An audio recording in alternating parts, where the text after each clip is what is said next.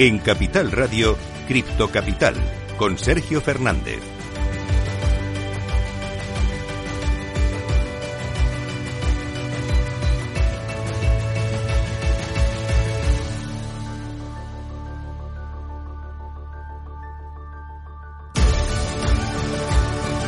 Muy buenas tardes, muy buenas noches, bienvenidos, bienvenidas un día más a su casa, la casa de los amantes de las criptomonedas. Después de unas semanas bastante complicadas, parece que el mercado cripto empieza a recuperar, empiezan a acumularse también las buenas noticias, aunque eso sí, eh, tuvimos la mala noticia, entre comillas, habrá que analizarlo también ahora en la tertulia, de la venta de Elon Musk, de Tesla, de su empresa, de un 75% de su capital en Bitcoin. Vamos a analizar si esto es bueno o es malo para el mercado cripto. De momento tenemos subidas, pues por ejemplo, del 20% semanal en Ethereum. También han estado disparadas eh, Polygon, Solana, prácticamente eh, todas las altcoins. Incluso, mira, te voy a contar, Ethereum Classic ha subido un 62% en la última semana. Obviamente, Bitcoin también ha recuperado bastante, aunque justo en las últimas horas está perdiendo un poquito. De hecho, ha perdido los 23.000, pero hemos llegado incluso a tocar los 24.000 dólares esta semana. Así que, como te cuento, parece que empezamos a recuperar un poquito. Parece, según muchos analistas, que hemos llegado incluso a tocar suelo eh, y bueno, pues yo creo que estas semanas van a ser muy importantes para dilucidar el futuro a corto plazo del mercado cripto. Enseguida vamos a analizarlo, obviamente, en nuestra tertulia. Te vamos a contar las noticias más importantes y a eso de las once y cuartos vamos a traer un proyectazo. Vamos a hablar con los amigos de Biota de Nature Holding. Les vamos a contar en qué consiste este proyecto sostenible, eh, que se vea también que el mundo cripto, aparte de contaminar, ¿no? Como dicen muchos con Bitcoin, pues tiene iniciativas muy interesantes. Así que, como siempre, ya sabes, si quieres aprender un poquito sobre cripto, si quieres estar al tanto, si quieres escuchar la única tertulia de criptos que hay en España, pues quédate conmigo hasta eso de las 12 y vamos a disfrutar juntos de la última tertulia de esta temporada. Así que venga, arrancamos un día más, como no, Cripto Capital. Minuto y resultado, top 10. Antes de nada, vamos a ver cómo está el mercado cripto en estos momentos. Por supuesto, tenemos que empezar por, Bitcoin, que como te digo, está cayendo un poquito en las últimas horas. De hecho, está un 2,13% abajo hasta los 22.657 dólares. En segundo lugar, tenemos a Ethereum también en negativo, se deja un 2,66%, se encuentra en 1.528 dólares en estos momentos. En tercer lugar, vemos a Tether, esta no suele sufrir tanto, de hecho está totalmente plana, está en 0,00% y clavada en el dólar. En cuarto lugar, USD Coin también en negativo, también dejándose un 0,05% hasta los 0,99 dólares. Quinto lugar para Binance, la que menos cae dentro del top, del top 10, está solo un 0,80% bajo hasta los 261 dólares. Este lugar para su stablecoin Binance USD, la única que viene en positivo, eh, un 0,09% arriba y clavada en el dólar. Eh, vamos ahora con el séptimo lugar, tenemos a Ripple 2,33% abajo hasta los 0,35 dólares. Octavo lugar para Cardano, también en negativo 3,11% abajo hasta los 0,48 dólares. Noveno lugar para Solana, también está en negativo, como ya te digo, está eh, todo el top 10 bañado de rojo. En el caso de Solana, 7,99% abajo hasta los 40,14 dólares y cerrando el top 10 también en negativo vemos a Dogecoin eh, se deja un 3,75% hasta los 0,06 dólares. Así está el mercado cripto en estos momentos. Vamos a repasar las noticias más importantes de la última semana. Vamos allá. Cripto Noticias.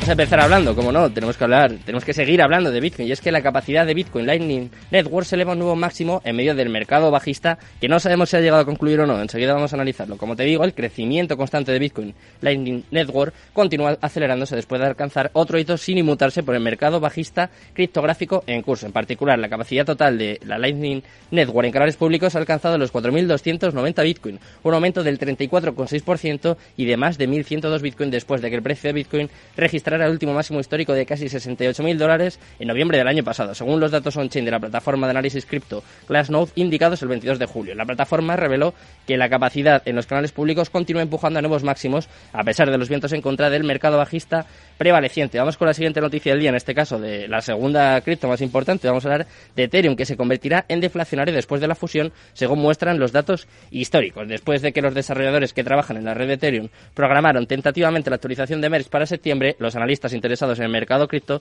están mirando información pasada para predecir las actividades del token después de la actualización. Uno de ellos es Lucas Outumuro, es director de investigación de la startup de análisis de datos Into the Block, que publicó un gráfico en su cuenta de Twitter el 22 de julio demostrando los datos históricos de la emisión de, neta de Ethereum, así como su proyección más allá de la fusión. Al comentar eh, sobre estos hallazgos, declaró que Ethereum se volverá deflacionario después de la fusión. Además, analizó el comportamiento de Ethereum después de otra actualización importante, el IP 59 en agosto de 2021 y explicó que la emisión neta del token probablemente oscilaría entre el menos 0,5% y el menos 4,5% dependiendo de las tarifas de la red. Vamos con la siguiente noticia. En este caso vamos a hablar de una de las criptos más populares, aunque tiene también sus detractores. ¿eh? Estamos hablando de Shiba Inu, que ha superado a Tron subiendo un 14% semanal. Según los datos de CoinMarketCap, Shiba Inu actualmente está superando a Tron, a TRX en términos de market cap, con una valoración de mercado de, ojo, 6.660 millones de dólares. Shiba Inu ahora se ubica como la decimoquinta criptomoneda más grande, justo por delante de Tron. Shiba Inu ganó tracción recientemente después de entradas positivas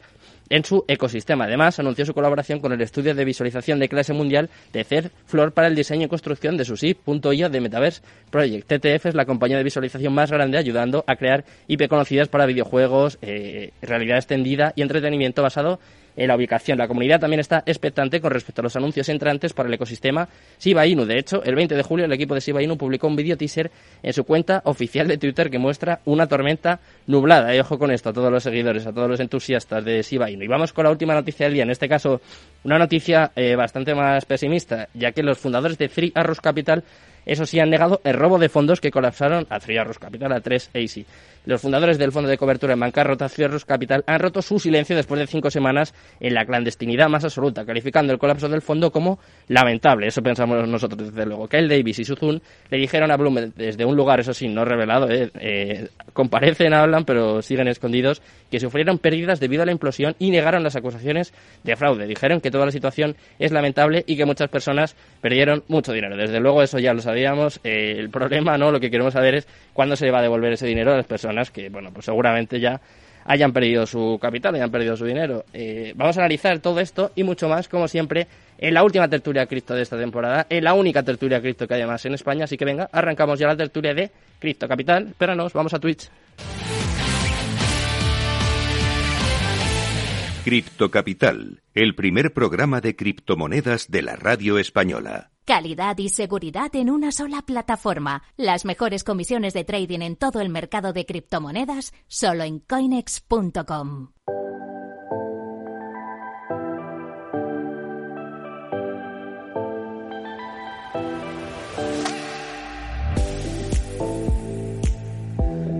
Bueno, pues con mucho calor y con muchas ganas ya estamos por aquí para comenzar nuestra tertulia cripto. Eh, nos falta Arnau, que se le ha caído la luz. Eh, nos falta también Malik, que ya sabes que siempre llega tarde, así que ya estáis acostumbrados.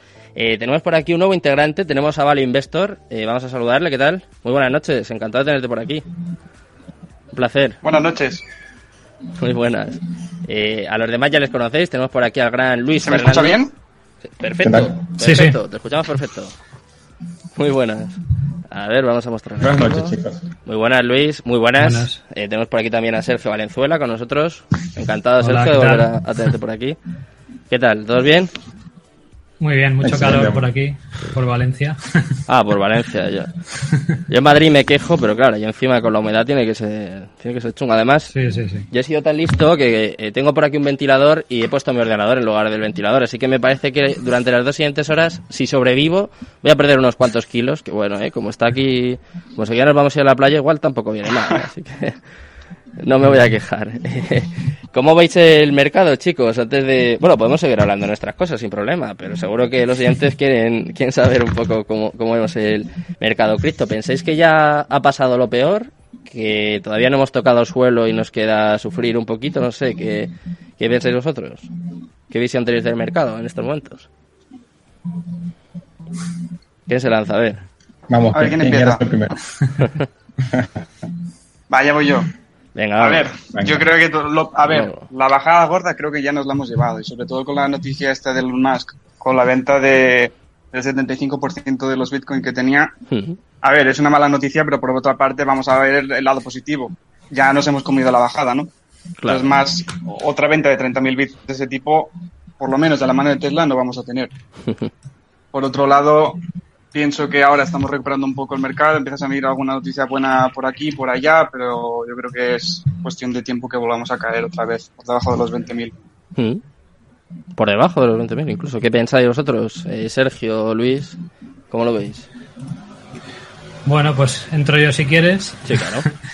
bueno, a ver, realmente yo creo que ahora estamos rebotando, bueno, es evidente que estamos rebotando contra tendencia y, haría falta pues ver algún tipo de hablo de en cuanto a la gráfica no de, mm. ver eh, pues algún tipo de figura no o de, o de indicador ahí que nos dé una posibilidad o nos dé una sensación realmente de giro no porque ahora realmente eh, estamos rebotando sí pero pero seguimos dentro de una tendencia bajista pues pues que arrastramos desde 2021 no entonces eh, se trata pues de ser cautos no realmente. Mm.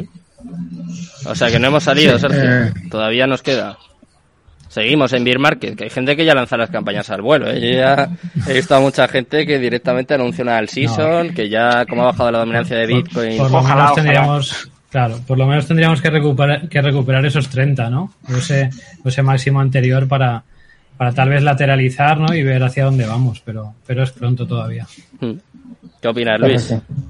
Yo sé que tú eres más, más realista, más objetivo para estas cosas. Me quedé hasta el final porque, bueno, yo ya lo había comentado la semana pasada, que vamos a tener, bueno, lo comentaba la semana pasada estando en que aproximadamente unos 21 más o menos, hmm. que sí, que vamos a tener unos ciertos rebotes. Podría ser hasta la zona de los 24 y se rompía quizás con mucha suerte hasta los 28, pero lo que dicen los compañeros, seguimos en tendencia bajista, seguimos en pre market y son simplemente rebotes por el momento, ¿no? No hay un cambio de tendencia como tal por ahora. Hmm. Así que nada, yo sigo shorteando porque lo que realmente veo que hay que hacer por el momento. Así que no podemos lanzar las campañas al vuelo, no se ha terminado esto, porque sí que es verdad que ha bajado la dominancia de Bitcoin, ¿no? Que suele ser una buena noticia, sobre todo para el resto de altcoins. No sé, pues, no sé cómo ves. Sí, o sea, ha estado bajando un poco realmente desde lo que fue el 10-11 de junio, eh, que fue como el último pico que tuvimos, hmm. pero en este momento se encuentra lateralizando en los últimos días, así que por el momento no, no hay una bajada definitiva que sí le pueda dar cierto respiro a las altcoins, hmm. pero como que estemos en la parte más baja de la dominancia, ¿no? Bueno, entonces veo que seguimos siendo pesimistas, no podemos dar una alegría a la gente antes de irse de vacaciones y sobre todo, ¿qué pensáis que puede pasar en agosto? Porque es verdad que el año pasado, yo me acuerdo que, eh, bueno, no llegamos en estos precios, era un poquito más, era 30, 40, pero es verdad que tuvimos unos meses bastante bajistas o por lo menos un poco como ahora, ¿no? Con esta de mercado cripto así un poco plano, un poco aburrido y terminó agosto y esto se disparó hasta el máximo histórico de, de noviembre. ¿Pensáis que puede pasar algo similar o que la situación, obviamente la situación macroeconómica es nefasta, no tiene nada que ver con con cómo estábamos el año pasado, pero no sé, ¿pensáis que puede suceder algo similar o, no podemos ser tan optimistas esta vez? Bueno, eh, entro yo mismo. Yo creo que en el mercado cripto nada se puede descartar, ¿no? Porque luego. Sí, dale, dale, dale, perdona. no, solo dije exacto, no pasa nada. A ver, ¿qué bueno, a ver. Ah, vale, vale. Pues. Dale, dale, vale, dale. A ver, yo creo que la situación del mercado no es la misma. Primero también porque veníamos, yo creo que venimos ahora de una situación donde la gente está muy cansada. Mucha gente entró al mercado nueva, pues entraba, bueno, se estaba empezando, empezando en el mundo de las inversiones y demás, viendo las expectativas con las que veníamos de Bitcoin en 60 y pico mil y todas las altcoins pumpeando. Yo creo que ahora la gente está muy cansada ya no hay la liquidez que había antes y a eso le sumas las una noticia tras una mala noticia, tras una mala noticia, pues yo creo que entre el miedo y el cansancio no creo que se vuelva a repetir. Quizás si empiezan a salir buenas noticias o si se llegara, por ejemplo, a probar un ETF al contado, que no creo vaya, pero si se llegara a probar un ETF al contado, empezaran a salir ciertas noticias positivas, podríamos tener un bull run en el corto plazo, pero yo creo que la caída es inevitable.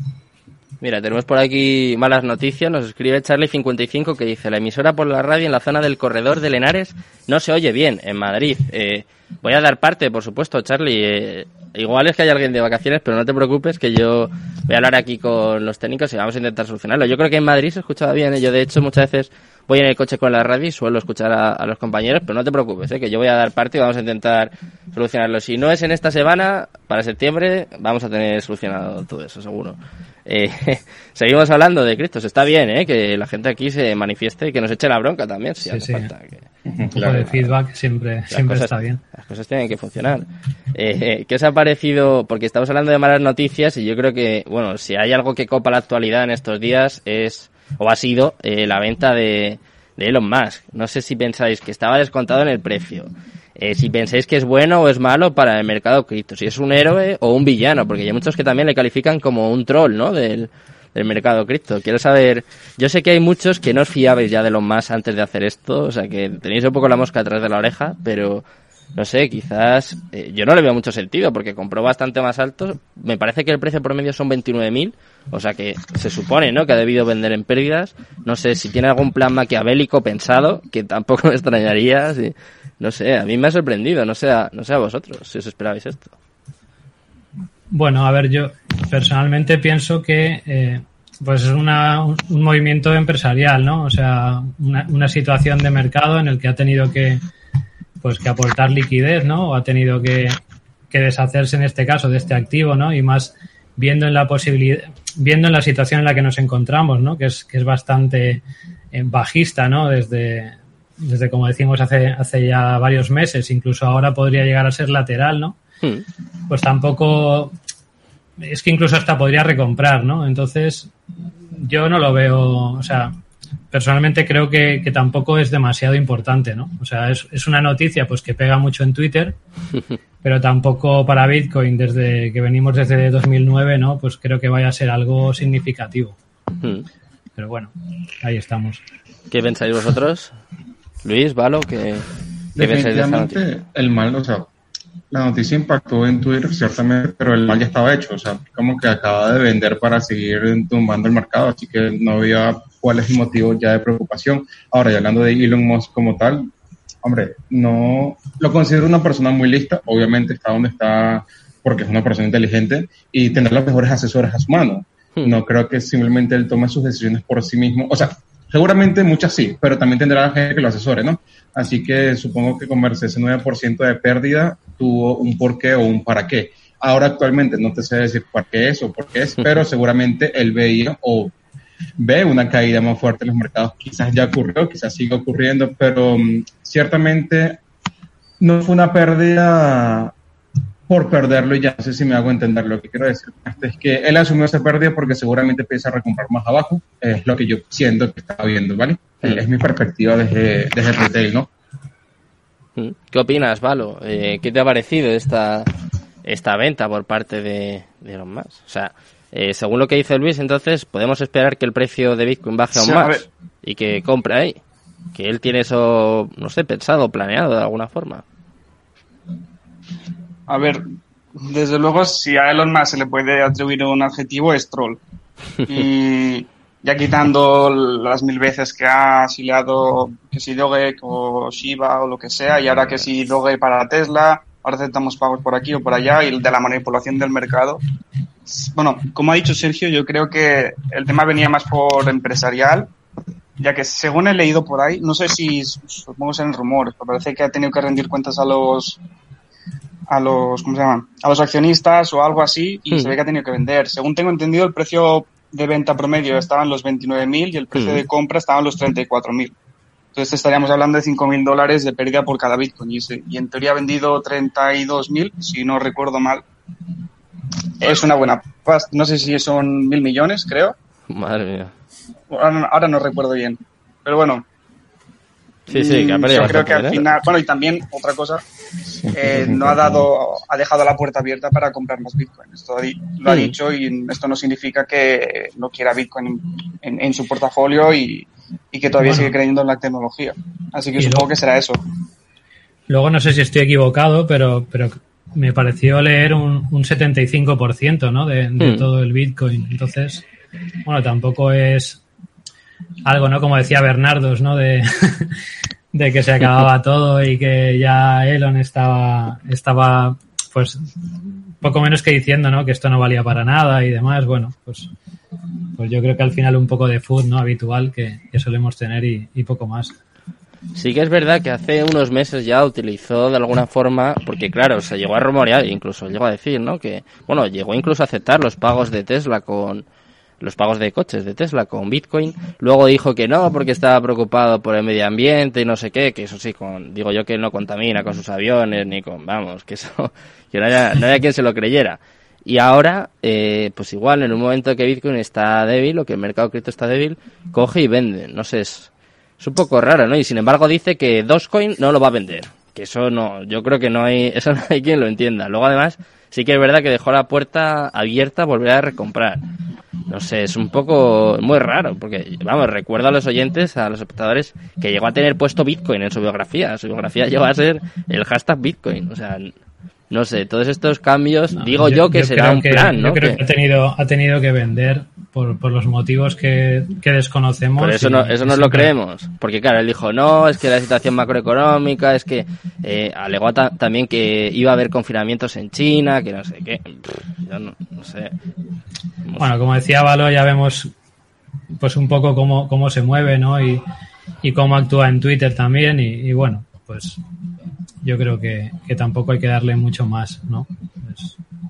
Entonces, ¿tú crees que es bueno para el mercado cripto, Sergio? O sea, al final es como que se están no, alejando ni bueno ni malo, al final personajes, de alguna forma, ¿no? Gente que acapara mucho protagonismo que igual desvía la atención, no sé, de la tecnología, de...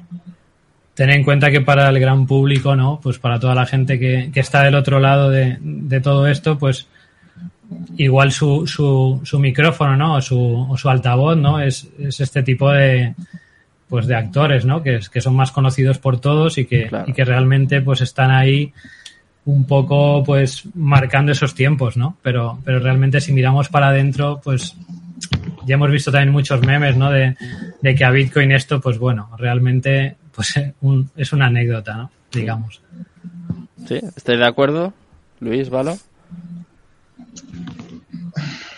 Hombre, el no darle importancia a lo que dicen, sí, es decir, ellos pueden decir XY, pero hay que darle importancia a lo que hacen, ¿no? Eh, y si el man vendió tanto porcentaje de su Bitcoin, eso creo que sí hay que prestarle un poco de atención. Sí, es retrol y en Twitter lo que él comenta, ahí sí creo que la importancia que se le da es nula, porque sí, el man es retrol pero hablando de lo que hizo como tal, el peso creo que sí tiene un cierto peso en el mercado y hay que tomarlo en cuenta, dado tanto situación macroeconómica como en lo que estamos viendo en los mercados, más lo que hacen estos personajes, es como que un llamado de atención desde mi punto de vista de que, oye, no digo que no inviertas, pero ve con cuidado porque la bajada puede seguir continuando. así lo interpreto yo al menos. Hmm. O sea, se puede resumir en que se acumulan las malas noticias, que no salimos un poco de este de este bache que llevamos en los últimos meses. Porque es verdad que luego en cuanto a adopción o en cuanto a desarrollo de la tecnología hay que decir que eso no para, es verdad, estamos en un mercado bajista, lleva cayendo todo desde el máximo histórico, ¿no? Desde noviembre prácticamente, eso es, eso es innegable. Pero, no sé, yo creo que todo se sigue desarrollando, la adopción es impresionante, eso no para, eso no lo opaca ni que venda los más, ni, no sé, que pierda dinero Jeep Bukele, todo eso sigue adelante, o sea. No sé, quizás nos enfocamos demasiado en eso. Eh, tú, que comentas que son todas malas noticias, pero creo que esta es la buena noticia. podemos como que hacer un filtro a los proyectos que siguen trabajando, siguen aportando. Estos son los proyectos en los que hay que fijarse, en los que hay que invertir. Así que creo que esa es la buena noticia de la situación que estamos viviendo en el mercado, que podemos realmente separar los proyectos que sí van a aportar, siguen aportando a los que realmente solamente les interesa pumpear su moneda y pues no sé, hacer un reculo, salirse, o lo que sea, como bueno, creo que va a ser el tema de hoy, ¿no? Hmm. Eh, ya que estamos hablando de eso. Sí, luego y bueno, también si, nos centramos, si nos centramos en el precio, eh, tampoco nos olvidemos que venimos de los tres mil y pico dólares. Entonces, claro. claro. estamos pues por encima de los 20.000 y bueno, eh, es para también tenerlo en cuenta, ¿no? Si con todo esto que comentas, todo, toda esta negatividad y al final estos ciclos de mercado, ¿no? En el que ahora estaríamos, dijéramos, eh, propiciando esa venta minorista, ¿no? Porque todo este caldo de cultivo es, es, es para que, es para que la gente venda, ¿no? Al final. Entonces, bueno, si ahí nos seguimos manteniendo en estas cifras, pues, pues tampoco estamos tan mal, ¿no? Realmente.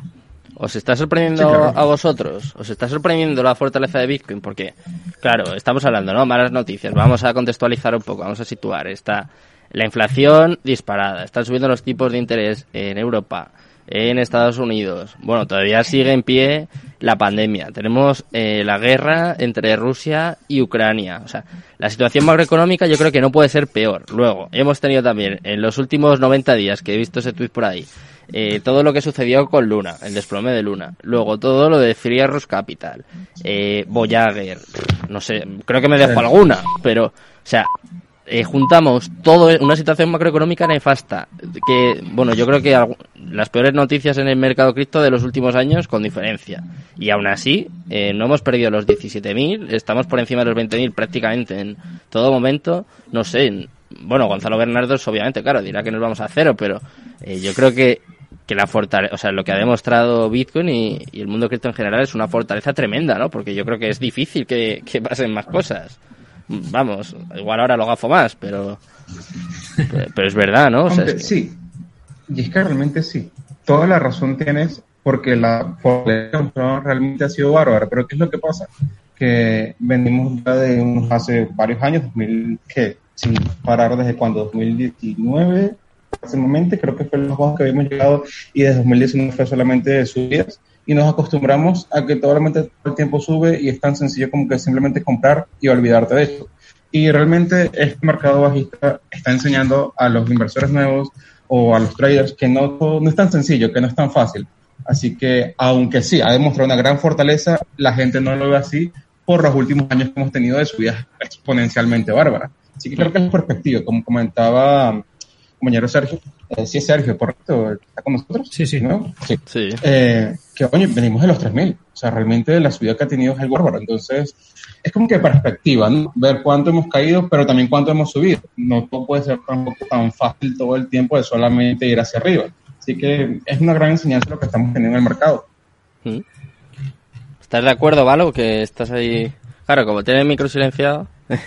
no, no, tú interviene, ¿eh? Tú siempre que quieras hablar. Sí. Pues, a ver, yo creo que sí, ha demostrado, es que es cuestión de perspectiva. Yo creo que está demostrando bastante fortaleza porque es eso.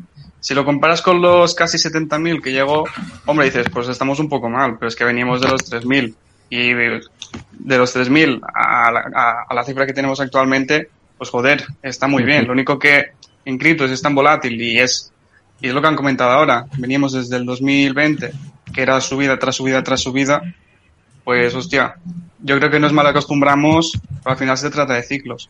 Hmm. Yo creo, como he dicho antes, que seguirá bajando y también por una parte lo deseo, no por, no por comprar más abajo, sino también por hacer un poco de limpieza. Hmm. Un poco de limpieza, como también como se comentaba antes, de proyectos que no aportan. Y también para que se, se, se empiecen a, a eliminar ciertas tendencias que creo que hacen más mal que bien. Pero bueno, también supongo que esto es los ciclos de vida de, la, de, las propias tendencias, como por ejemplo de los bueno, de los Play to Earn que salió, luego el Move to Earn, o todas estas chorradas que al final son pontis que solo se alimentan a base de, entradas de nuevos usuarios. Y al final, pues todo esto, lo único que propicia es que los influencers, los youtubers, pues llenen las plataformas de, mira cómo gano 20 euros la hora con tal. Y al final eso atrae a mucha liquidez, atrae mucha inversión, pero al final a la que eso pete, porque petará, se van y es un ciclo que a, largo plazo no lo hace bien. Entonces, estas bajadas, estas caídas como las que tenemos, pues hace que la gente se quiera, la gente que no esté preparada para todo esto y quiera formarse, pues diga, hostia, voy a estudiar esto y miraré para de cara al medio largo plazo. Hmm. Bueno, ya que estás hablando, Valo, de cosas que no hacen bien, eh, voy a presentar por aquí a Malik, que está aquí preparado. ¿Qué tal, Malik?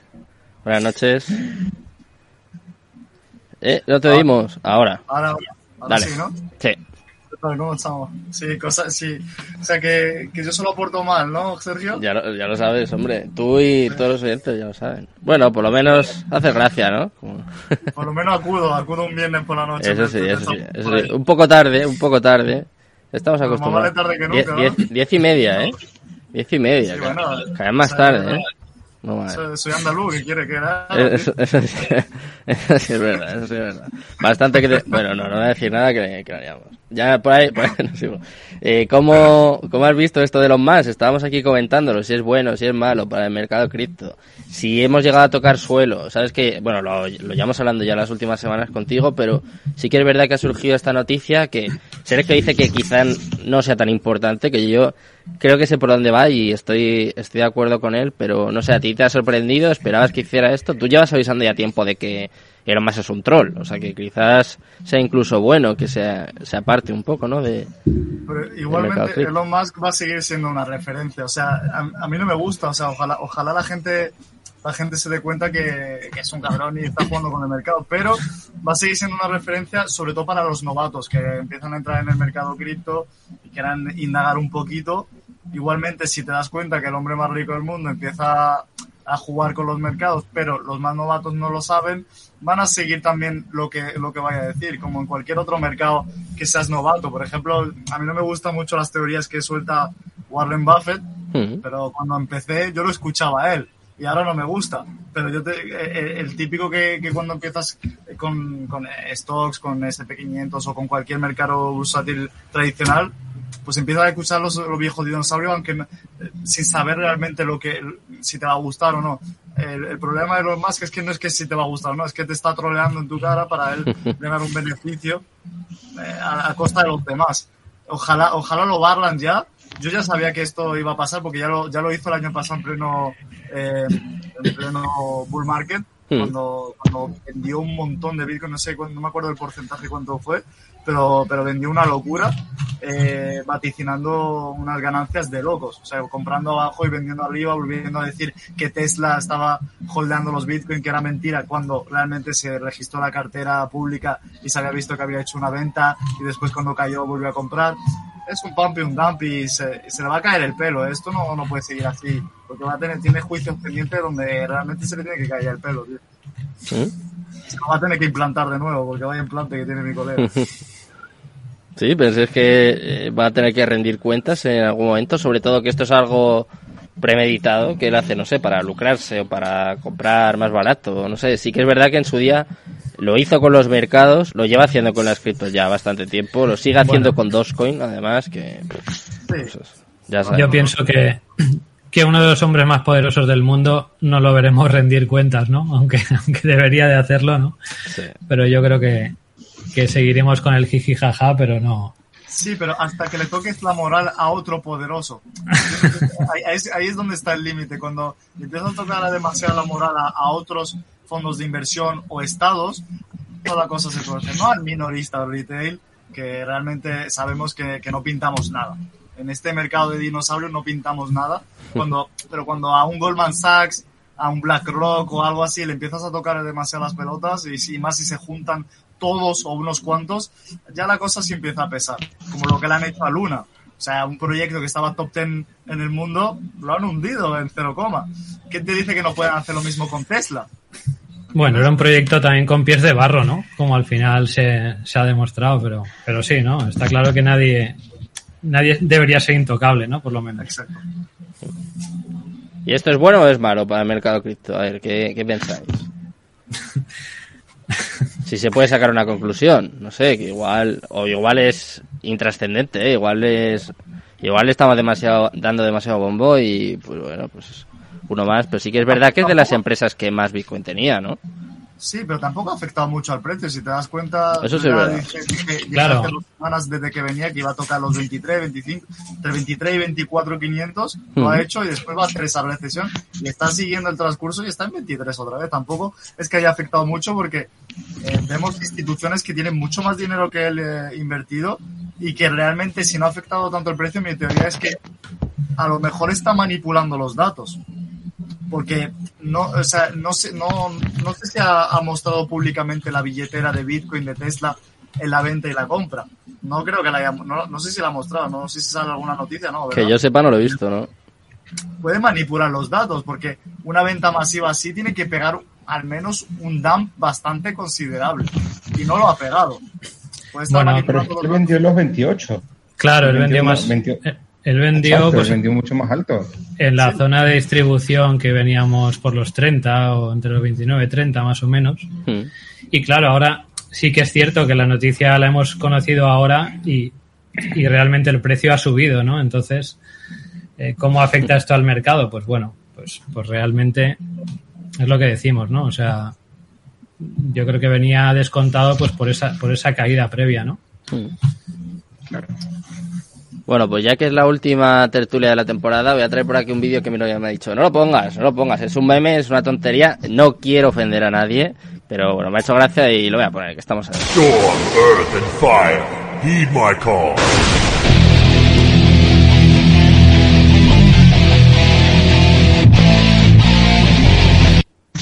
Toma ya, hay que ser un poco gamberro. ¿eh?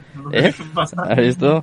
Es como una muestra de, bueno, pues un poco de lo que estábamos hablando, ¿no? Que no ha tenido tanta trascendencia al final el hecho de que Tesla haya vendido y que Bitcoin es bastante más fuerte que, y bastante más grande que, que todo eso, pero obviamente sin querer, sin querer ofender a nadie.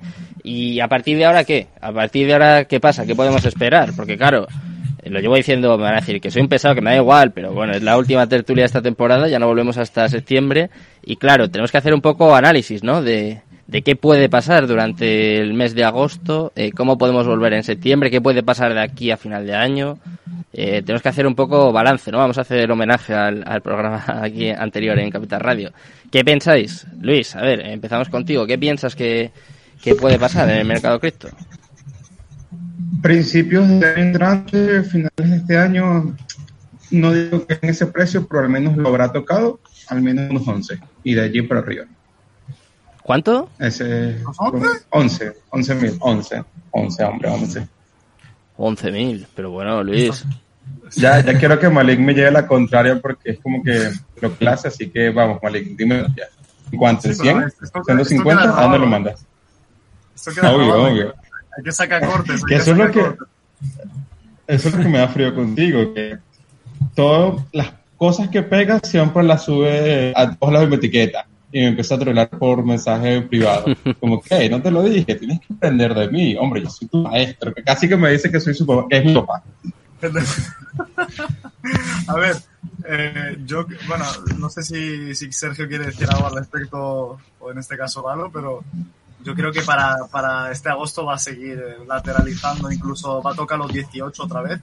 18, más o menos, va a pegar como estaba cuando estaba en 31, 27, 31, 27, así todo el rato. Hmm. Y después en septiembre un poco relax y hasta octubre, pues yo pienso que ya va creciendo un poquito hasta tocar de nuevo los 30.000. Yo veo unos 27, 30.000, 32.000 de aquí a final de año. Si la cosa sigue bien. Pero podemos ver unos 12.000, ¿eh? que 11.000, 12.000 los podemos ver perfectamente, pero no creo que se mantenga puede ser un dump. Claro, es que realmente no se va a mantener. Va a ser algo que va a llegar un mechazo y otra vez para arriba. No creo que esos 11 se mantengan tampoco. Pero la línea de soporte la tengo en 14.000. Yo estoy hablando lo más pesimista posible, pero 14.000 es el tope que yo pondría, ¿vale? Si me quiero mojar. Fíjate que yo puse los 11 siendo optimista, porque realmente mi target es 9-11. O sea, como que 11 siendo optimista, 9-11 para mí es el target. Madre mía. Sergio, eh, ¿de verdad vamos a llegar a eso? ¿9, 11, 14? Pues sí. Hay gente que dice que ya ha pasado lo peor, incluso que empieza una al season, ¿eh? Yo empiezo a ver mensajes de que empieza una al season, que me parece igual excesivo ya, ¿no? Pero, no sé, igual ni una cosa ni otra. El mínimo lo tendría yo entre los 10 y los 12, ¿vale? pero, pero bueno, eh, realmente, siendo un poco optimista, ¿Mm? eh, podríamos incluso aguantar, ¿no? Estos, estos últimos 17, ¿no? Que vinieron en forma de mechazo. Tal vez lateralizar, o sea, incluso creo que ahora podríamos incluso subir un poquito más, o sea, buscar buscar esos 27 incluso, si, si no se llega a caer pronto, ¿no? Digamos. Y, y luego, pues, pues mantener esa lateral, ¿no? Como comentan los compañeros. Y, y bien, si, si visita esas zonas, pues considero que serán a, a nivel de mechazo, ¿no? Como, como también comentan.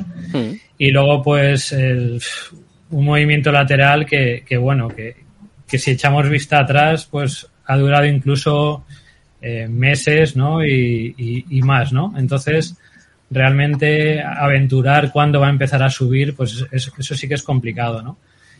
Pero bueno, sí que, sí que espero que recuperemos, pues por lo menos eh, hacia el final de, del año, ¿no? Eh, sí, sí, que, sí que pienso, ¿no? Que empecemos a subir incluso ya mirando hacia los 40, ¿no? Mojándome un poquito. Bien, bien, bien, un poco más, un poco más optimista. A ver, Valo, ¿qué opinas tú? ¿Estás de acuerdo aquí con...?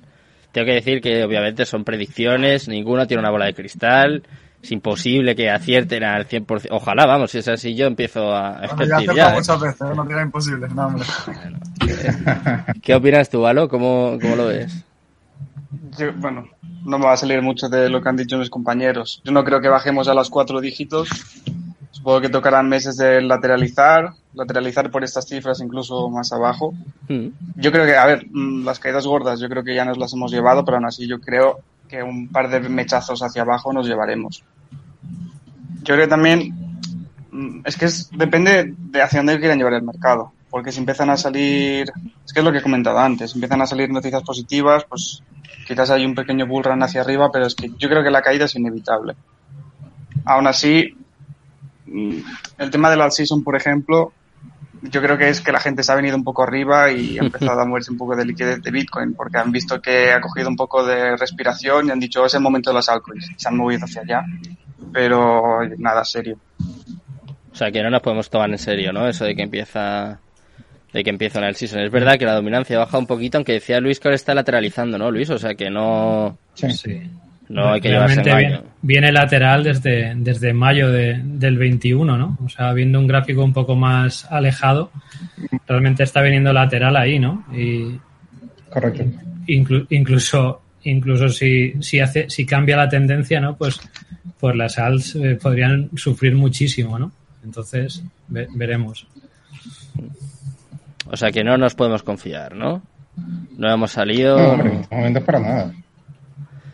y luego lo que comentabas antes, también la situación macro, o sea, es que al final queremos separar un poco esto de, de lo otro, ¿no? Digamos, o sea, lo, lo, cripto de lo tradicional, pero es que el dinero está ahí, ¿no? O sea, el mundo está para todos igual, ¿no? Y al final, si, la situación va bien, pues, pues la cosa irá bien, pero, pero realmente no, yo no soy muy optimista, ¿no? Hacia la situación global, entonces ahí también nos puede hacer un poco ver cómo, cómo puede moverse todo.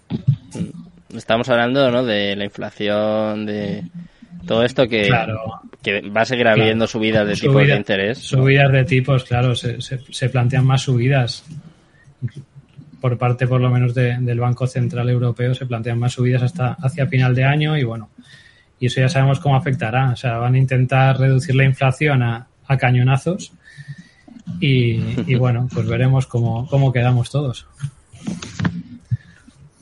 A ver, Maris, ¿qué, ¿qué, opinas tú de esto, de la situación macroeconómica? Eh, no, ¿No se va a separar nunca Bitcoin de, de, todo esto? ¿Siempre nos va a estar afectando lo que pase, no sé, en la bolsa tradicional o, Sí, se, va, se, va, se, tiene que separar en plan, porque al fin y al cabo eh, estamos viendo que, que, Bitcoin, si sigue su filosofía, no tendría que estar tan ligada a lo que es el SP500 o lo que son los mercados tradicionales.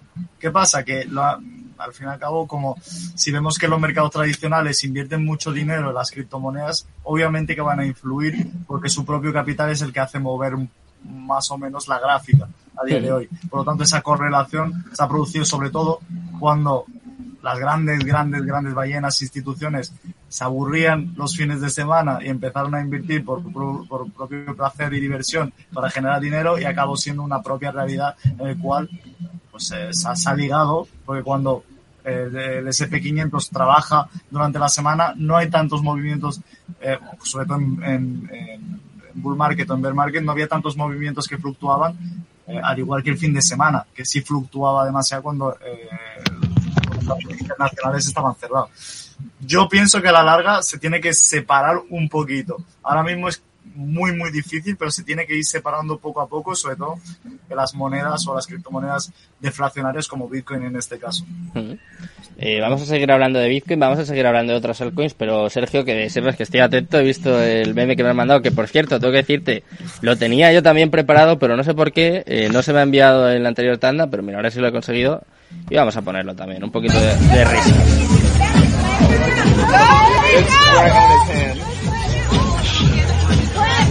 Por ahí vamos a un holder de Bitcoin.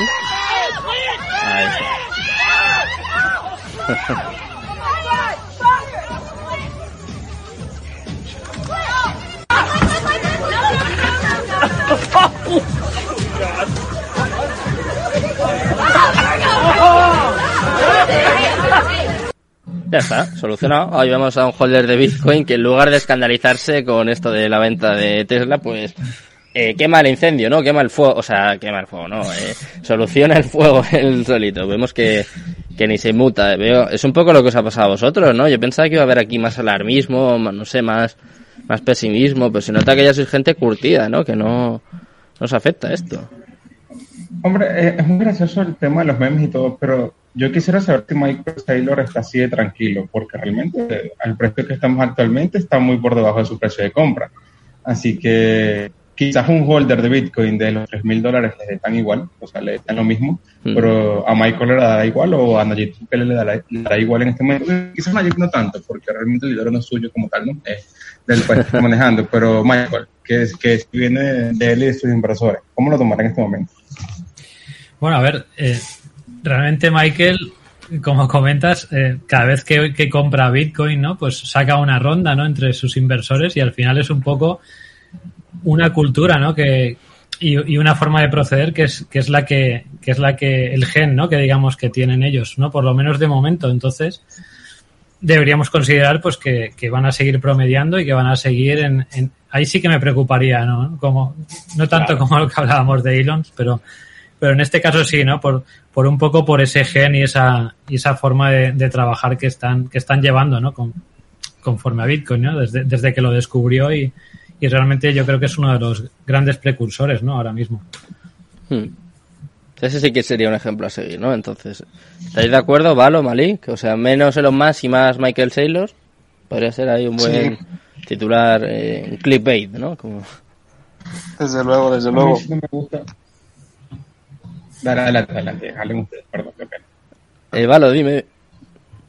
A ver, Elon Musk, es que es cuestión también de perspectiva. Yo creo que ahora se le está dando mucha atención a la noticia porque ha sido una venta, pero tampoco creo, eh, o sea, si la venta ya se ha hecho, ya nos hemos llevado la bajada, Hmm. ¿qué más vamos a sacar de la noticia, no?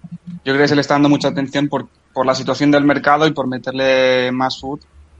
Pero si comparamos, por ejemplo, el año pasado, que a 2x3 estaba Bitcoin esto, Bitcoin el otro, si no ahora cambio a Adobe, a Dogecoin, o cambio a Shiba, o lo que quieras, sí que se le daba atención a aquel momento diciendo, hostia, mira, Elon está otra vez con el Bitcoin este, o está ahora con, con Dogecoin para manipular el mercado, pero no se le daba tanta atención como ahora.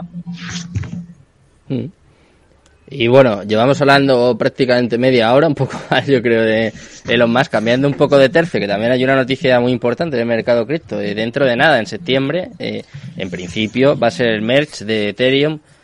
Parece que ha devuelto un poco el optimismo, ¿no? De hecho, ha llegado a subir hasta un 50% Ethereum. Eso he llegado a contar yo ahora un poquito menos. Me parece que un 20, un 30%. Claro, y hay gente que se empieza a flipar, nunca mejor dicho, ya empieza a pensar que si va a haber un flipping, que bueno, yo creo que eso ya es excesivo, pero ¿qué opináis vosotros de esta actualización de Ethereum y, no sé, de su comportamiento en las, en las últimas semanas? ¿Sois optimistas con Ethereum o pensáis que esto es, pues, algo transitorio? A ver, Luis. Grillo. Luis, te- ha, suspirado y todo. Pero bueno. Es que, o sea, realmente lo que han sido los últimos días, Ethereum ha mostrado una fuerza enorme, tanto en gráfica con par dólar como con par BTC, es que ha traído una fuerza bárbara, incluso antes de romper como tal el soporte que tenía Ethereum en los 1200, 1300, eh, un par Bitcoin ya había roto ese soporte, así que creo que sí ha influido al menos en lo que ha sido el precio. No sé si a largo plazo como tal seguirá siendo tan positivo, pero viene con bastante fuerza al menos en los últimos días, eso es lo que ha demostrado, ¿no? Me parece que venía con más fuerza incluso que Bitcoin en los últimos días. Digo que se va a mantener así en los próximos meses, sino es lo que ya ha pasado. O sea, estoy diciendo lo que ya pasó, no lo que va a pasar, ¿vale? Hmm. Eh, ahora, tener... oh, hombre, es que tengo algo en la cabeza desde hace tiempo y no sé cómo lo ven los demás chicos, que él comparte como este pensamiento de la Agenda 2030 y todo.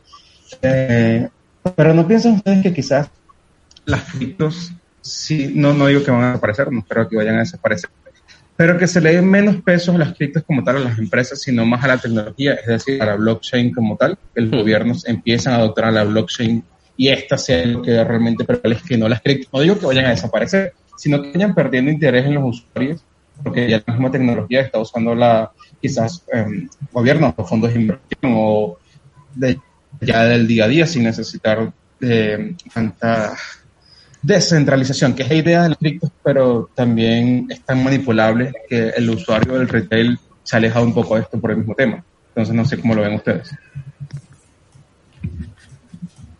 ¿Qué? A ver esas caras, Sergio Marí. La de Valo no la veo, pero me la puedo imaginar. O sea, las Ah, criptos yo, yo. prácticamente desaparecen las criptos, según esta teoría de Luis. No, no desaparecer. Ya, eso ya que es el pesimismo más- más exacerbado, Luis, por Que a las favor. criptos como tal. Hoy viene, hoy viene asesino con las cripto, ¿eh? Madre mía. No, no, no. venga, Habrá no. perdido algún short o algo. ¿Qué opinas, Vale? yo creo que la tecnología todavía está en fase de desarrollo. De hecho, hablando de temas de tecnología relacionado con Ethereum, hace dos días Polygon confirmó el lanzamiento de la, creo que es una alfa, o ahora no recuerdo exactamente qué es, bueno, pero que lanzaban la testnet eh, de los ZK Rollup eh, compatibles con la, eh, con la Ethereum Virtual, con la Ethereum Virtual Machine. Hmm. Que esos son los primeros rollouts de este tipo. Eso es una súper buena noticia para Ethereum porque, por un lado, hará el cambio de protocolo de consenso a Proof of Stake, hmm. por otro lado, Polygon está trabajando en esta tecnología que tienen previsto lanzar la, la mainnet para finales de año. Está claro que un año en criptos no es un año en la Tierra porque eso equivale como a 100 años, pues la tecnología avanza súper rápido.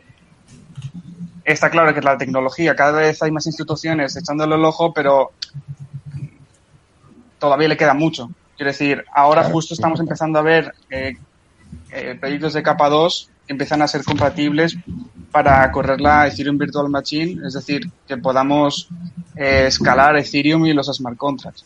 Entonces creo que la tecnología todavía está en un punto muy, muy inicial y que yo creo que de cada siguiente bullrun empezaremos a ver cosas muy interesantes. ¿Qué opináis, Sergio Marí? Yo opino que, yo opino que Ethereum va a seguir siendo, o sea, va a seguir siendo la top 2 incluso eh, plantarle cara a Bitcoin en algún futuro. Veremos si, si realmente cumple con el 2.0 ahora en septiembre, octubre, porque llevan como 12, 3 años diciendo lo mismo y al final eh, se llevan el chasco. Por eso siempre se crea ese microfomo sobre los inversores. Eh, pero si se cumple, normalmente todos esa, esos problemas de gas, fee, hmm. que, que han acarreado muchos problemas, sobre todo al microinversor porque o, a los grandes inversores también, porque se va muchísimo dinero en, comisiones tontas, pues va a hacer que, se revalorice más Ethereum, sobre todo por la tecnología que tiene de smart contracts, aplicaciones descentralizadas y a la hora de, seguir evolucionando como proyecto, que para mí es de los pocos, por no decir de los únicos, tangibles a día de hoy en, en los proyectos cripto, que la gran mayoría son humo. A día de hoy hay que decirlo claro, son todavía papel mojado. ¿Y qué puede suponer este cambio a Proof of Stake? A ver, yo creo, eh, este movimiento, yo, sí que comparto un poco la idea de Luis, ¿no? Mm. Y porque realmente hay, ya se habla de las CBDCs, ¿no? Bueno, ya se habla, ¿no? Ya se trabaja, se trabaja pues a nivel de tecnología blockchain y demás, ¿no? Y yo creo que lo que está haciendo Ethereum con esto es intentar echarle el guante a Bitcoin en el sentido de, bueno, ahora nosotros vamos a ser mucho más verdes, ¿no? Vamos a consumir mucho menos hmm. y tal, ¿no? Y van a tratar de acercarse, eh, digamos, a los poderes, ¿no? A, la centralización, ¿no? Porque al final eh, el, Proof of Work, ¿no? Lo que te permite es esa descentralización, ¿no? Que, realmente cualquiera pueda participar y cualquiera pueda eh, ser parte de esa red, ¿no? Ahora mismo eh, este paso de, Ethereum lo que, lo que da lugar es a, a grandes tenedores, ¿no? Digamos, a, a, grandes nodos, que al final lo que está haciendo es centralizar el concepto, ¿no? Y es un concepto mucho más cercano, ¿no? Pues a esas élites, ¿no? Si repasamos, pues quién está atesorando ese, quién está bloqueando ese, ese Ethereum, ¿no? Pues son, pues, eh, grandes cuentas, ¿no? Digamos. Y, creo que está un poco en esa línea, ¿no? Yo creo que están trabajando en esa línea, en intentar llevarse un poco el pastel de lo, institucional y, de lo comercial, ¿no? Y, Bitcoin pues queda realmente pues a, esta idea, ¿no? de, lo que tiene que ser realmente esa libertad, esa, eso, ese huir del intermediario, ¿no? Ese que, que yo pueda trabajar contigo de, de, igual a igual, ¿no? O que, o que yo pueda pagarte a ti, ¿no? Tú puedas pagarme a mí, que, que tengamos esa, esa relación, ¿no? Y, y, yo creo que Bitcoin es el único que va a quedar en esa línea, eh, porque, bueno, con muchas criptos pues podemos pagar y tal, pero, pero también como habéis comentado, la, la, mayor parte son humo, ¿no? Y yo creo que vamos a tener esta idea eh, de la escasez, ¿no? Y de, y, del trato peer-to-peer en, Bitcoin y vamos a tener esa idea más institucional, más comercial en, en Ethereum, ¿no? Así, así lo veo yo más o menos. Mm. ¿Cómo lo veis?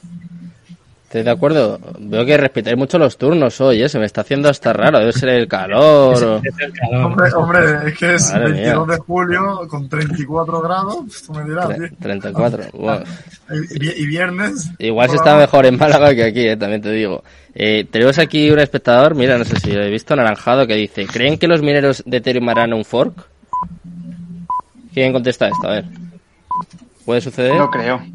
Yo tampoco creo. no sé. ¿No? A ver, no es que hagan un fork, es que los mineros eh, que utilicen software van a tener que, que migrar a otra blockchain. No es, que, no es que tengan que hacer un fork, es que van a tener que utilizar sus recursos en otra, en, en otra blockchain. Su potencia Eh, de energía, la, la energía al fin y al cabo. Claro, es que, es que ahora el 2.0 es un staking, o sea, eh, Quita cambia de- barre de Claro. completo, barre Claro, la minería y el fork que tiene Ethereum, Claro. eh, bueno, la bifurcación que tiene es Ethereum Classic, ¿no? Si no creo mal recordar. Que está subiendo Sí, claro, un 62% de Ethereum Classic, ¿eh? Que el estoy Ethereum Classic ahora. realmente, bueno, es que aquí si nos ponemos a hablar de la historia de Ethereum también, acabamos a las 12, ¿no? Pero, pero realmente Ethereum Classic es la cadena original, ¿no? Mm. Es la cadena original. Eh, hubo un problema con un hackeo, ¿vale? No, no un hackeo, sino un hackeo de una DApp, ¿vale? No, no es que se hackeara la red, Mm. pero se hackeó una, digamos, una aplicación que se, que se creó en, en, en la red de Ethereum. ¿Qué pasó? Pues bueno, pues eh, hay mucha polémica aquí, ¿no? Que si fue la comunidad, que si fueron los, los grandes tenedores al final, pues como Vitalik y demás, que decidieron rebobinar la cadena, ¿vale? Rebobinaron la cadena de bloques hasta un punto donde ese, donde ese evento, donde ese hackeo de esa DApp, eh, pues no había sucedido, ¿no? Porque esto había acarreado, pues, unas grandes pérdidas, ¿no? ¿Qué pasó? Bueno, pues que hubo un tema también ahí político, ¿no? Y filosófico, pues que, que algunos se quedaron, digamos, en, en la cadena original, Mm. solo que perdió el nombre, digamos, eh, o sea, pasó a llamarse ETC, eh, Ethereum Classic, y la cadena, pues que realmente rebobinó y continuó por otro lado, ¿no? Pues es el Ethereum que conocemos ahora, ¿no? Sin, sin ese, sin ese hackeo y sin esa DApp. Entonces, bueno, eh, para, para hacer un inciso, ¿no? Sobre Sí, esa historia. ya un poquito de historia cripto, ¿eh? para que luego los oyentes no digan que se han ido sin aprender nada. ¿eh? Ya sabéis aquí un poquito de esta historia. Eh, nos quedan todavía un poquito más de 10 minutos. Eh, ha habido un oyente que el pasado viernes ya me escribió y me dijeron, eh, nos, nos pedían que hablásemos de la estafa de Juicy Fields. No sé si vosotros estáis al tanto, si, si hablasteis sobre ello. Sé que ha habido mucho influencer que incluso llegó a promocionarlo y ahora se esconden, eh, desaparecen un la- poquito. La, aquí, no hablan. Sí, bueno, y en su día en Carolus yo me acuerdo que se hablaba mucho. Y, bueno, se hablaba mucho, lo comentábamos alguna vez. Y ahora hay muchos que ya es como, no, bueno, es que yo, bueno, hablé de eso a mí, pero no me han pagado, pero yo no he sacado beneficio. Bueno, hay que decir que hay gente que ha perdido mucho dinero. No, obviamente no es lo mismo que sucedió en su día con Luna, pero eh, es una estafa, es así. De hecho, íbamos a tener la asociación de afectados por estafas en criptomonedas, pero no, al final no, no han podido entrar, aunque lo hablaremos con ellos. ¿eh? Si no, si no es en esta semana, lo hablaremos en septiembre. Pero quiero que me contéis un poco vosotros si se veía venir, si es un Ponzi de manual, como ha pasado en otros casos, como comentaba antes Valo, ¿no? Con los Move to Earn, los Play to Earn. ¿Se puede calificar de algo similar y sobre todo esto se veía venir? ¿Se podría haber evitado? Yo no lo vi venir, te soy sincero. Yo no lo vi venir, la verdad. ¿No lo viste venir, Luis? No, realmente no. No estaba, nunca invertí en Juicy Fields eh, y que había escuchado de ella realmente por, eh, por las personas en Twitter que lo llegaron a recomendar. Incluso tengo compañeros que invirtieron y sacaron una pasta en su momento. Hmm. Ahora, no estuve dentro del proyecto como tal, no invertí, así que como que no investigué a fondo, pero a simple vista no lo vi venir. Que ahora que ya pasó es muy fácil decir, no, es que realmente se ve que es un Ponzi, pero un Ponzi muy sencilla que ya ocurrió, ¿no? Pero yo, sincero, yo no lo vi venir. Estoy investigando un poco y cuánto puede ser, que a lo mejor tú me sabes la cifra, 500 mil, 500 millones de dólares fue que se robaron aproximadamente. ¿Cuánto fue el monto? No sé la cifra, no sé la cifra, lo voy a buscar. Lo voy a buscar, ya me has retado. Creo No. que eran 500 mil millones de dólares que se habían robado y el CEO de UC Fields, que estoy investigando, él ni siquiera tenía que ver con la empresa. Fue un man que contrataron para que hubiera una detrás del proyecto, pero no tenía nada que ver como tal con, con la empresa, ¿no? Estoy Sí, viendo es que responsable porque, bueno, 40.000 ya- afectados, eh, Luis, 40.000 afectados más Joder. en España. En España, más de 40.000, estoy leyendo, más de 150.000 en todo el mundo. Madre mía. Le han puesto ya una querella también contra UC Fields. No sé, ¿qué, ¿qué pensáis vosotros, Sergio? Yo realmente lo que comentaba Luis, o sea, no, no, es, no me detuve en ese proyecto, entonces tampoco tenía una opinión ni, ni realmente puedo decir ahora que, que se veía venir porque realmente no, no lo investigué ¿no? en su momento. Vale. Eh, Malik. Yo sí lo veía venir. Valo, eh,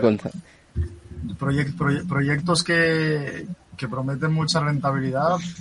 Es que chungo, tío, chungo. Es que hasta incluso eh, ha pasado en el sistema tradicional donde está respaldado por el propio gobierno, los bancos. Hay bancos que daban rentabilidades eh, con las tarjetas Black y con todo este rollo, bancos que han quebrado. o sea, la propia Caja Madrid, la antigua Caja Madrid y todo este rollo. O sea, todo lo que, todo lo que se da alta rentabilidad es prometiendo y encima eh, recurrente, es, que la pirámide no se sostiene, las propias pensiones no se sostienen. ¿Esto cómo funcionaba, Malik? ¿Cómo era esto? O sea, ¿qué rentabilidad te prometía o cómo...?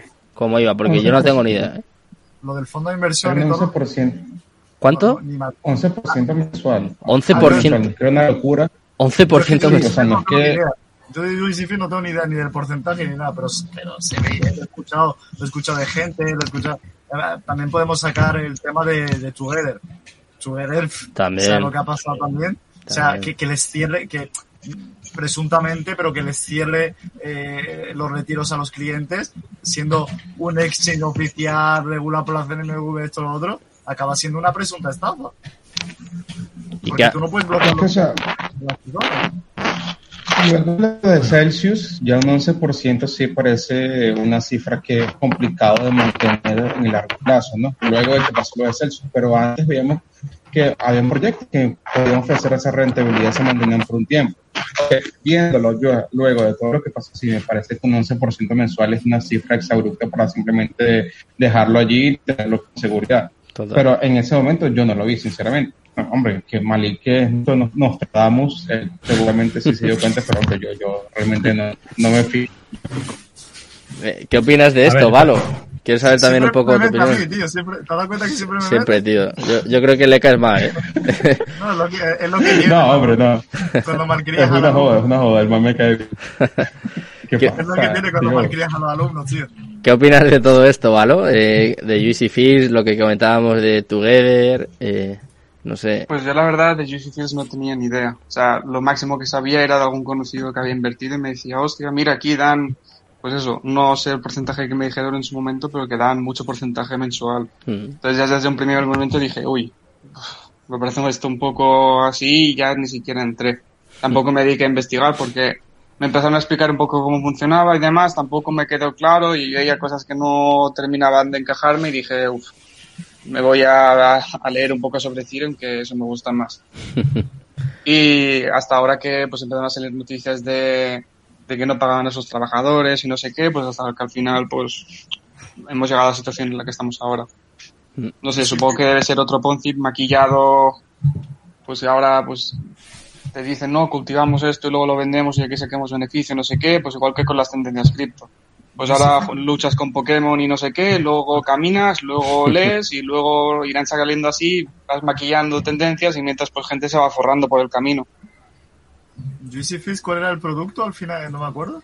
¿Cuál era? Marihuana. Marihuana. Encima.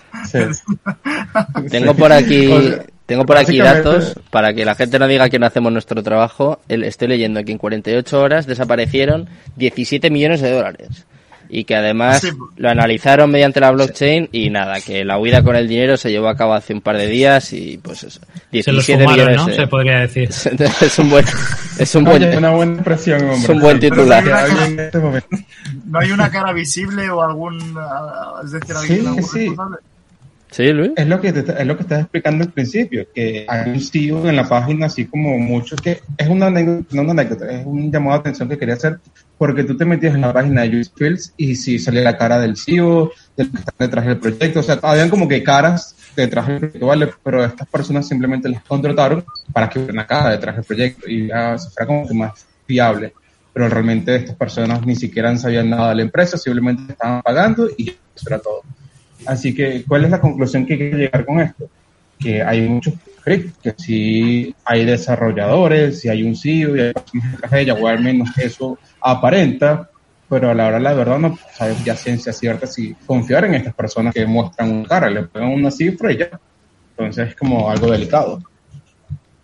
y que luego la gente tampoco estira mucho su investigación. O sea, eh, se pasan por una web, tal, ven alguna cara, pero, pero realmente es, es como todos estos poncis que hemos vivido aquí en España, ¿no? Con, con el arbitraje. O sea, a poco que tiraras un poquito del hilo, pues veías gente que estaba o un programador que no había programado en su vida, ¿no?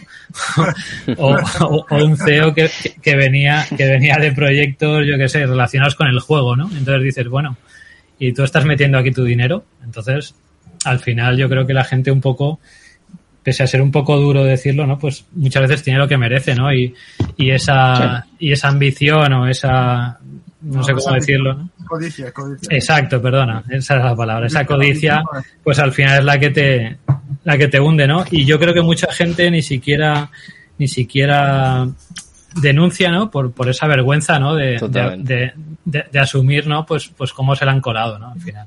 Mm, en cuanto a esto de Together que ha sacado Malik, que también me parece interesante, es verdad que, que no lo hemos comentado aquí, ¿qué pensáis vosotros? Porque además, eh, no sé si luego sabéis la noticia, pero hubo una cosa muy rara, porque al principio llegó un acuerdo con Bit2Me, eh, parecía, parecía que iban, no, de alguna forma a llevar allí a sus clientes, encima como con una oferta, un descuento, no sé qué. Luego, eh, además, los propios socios de Together, que yo esto tengo que decir que no lo entendí, los propios socios de Together se negaron a este acuerdo eh, rompieron el acuerdo, no sé si han quedado en el limbo sus clientes. Si se le va a reembolsar algo, no tengo ni idea. Sí que sé que Bit2B mantenía la oferta de, creo que eran 20 euros de descuento para los clientes de Together, algo así, pero es muy raro todo, ¿no? Además, Together, que fue, era una de las empresas pioneras, yo creo, o sea, tenía cierta credibilidad. Together creo que venía por lanzadera, ¿no? Venía como un proyecto eh, de Roche, ¿no? De Juan Roche por el tema de, de inversión y tal. Mm. Venía con un proyecto potente, pero claro, recordemos que venía en un, en un bull market también, ¿no? Y al final es un momento en el, en el que un tonto hace relojes, ¿no? O sea, cualquiera, claro. cualquiera le va bien, cualquiera gana en el trading, cualquiera pues, pues se forra, ¿no? Pero, pero claro, son en estos momentos cuando, cuando empiezan a verse las carencias, ¿no? Y cuando realmente, si estaban haciendo, operando un exchange como debería ser, ¿no? Que, que, tú al final estás comprando pues a cambio de una comisión, no debería haber pasado todo esto, ¿no? O sea, realmente tienen que haberse apalancado, tienen que haber estado haciendo operaciones de riesgo y, y, realmente no sé hasta qué punto, ¿no? Porque tampoco lo conozco muy en profundidad, porque tampoco realmente ha trascendido demasiado, ¿no? No ha salido mucha información. No, no, mucha información. Claro, es como que nos han dado clases, pero no, realmente no sabemos mucho más. Mm muy opaco. Y todo esto, porque claro, yo ahora me imagino, eh, me estoy, a ver si lo voy a liar, me estoy imaginando a Gonzalo Bernardos con un gato en el sofá de su casa, escuchándonos, oyéndonos y diciendo, ¿veis? ¿Veis qué pasa? ¿Veis? Esto lo decía yo. Eh, claro, esto de alguna forma da argumentos, ¿no? A la gente que busca o, o que quiere no. regulación, que, porque tú, sí, tú lo dices, era una empresa... Se suponía que era serio. Porque, porque, es una empresa en España, tío. Y Por la eso. empresa en España ya sabemos lo que pasa al fin y al cabo. Que las que tienen. Es que, es que tío, no, no me tires de la lengua, tío. Porque las empresas en España, ¿qué, ¿qué, pasan con ellas? Pues eso es lo que estás viendo, tío. Tanta regulación, tanta mierda, ¿para qué? Para que acabe eh, siendo presuntamente estafado los clientes no estaba regulado por las CNMV, tanta, tanta burocracia, pones la mano, cobras, pero después no, no, no, te encargas de los problemas que puedan pasar. ¿Y esto cómo eh, se puede evitar? Entonces, ¿qué, qué podemos hacer? Blockchain. Ya está, solo, solo DEX y ya está. Okay. DEX y que cada uno se busque la vida y aprenda de sus errores. Porque es que el problema de, también del ser humano que echa la culpa siempre a los demás. Que sí, que esto es culpa de los demás también, eso está claro. Pero que a ti ha dicho de invertir en dicho, en dicho truño.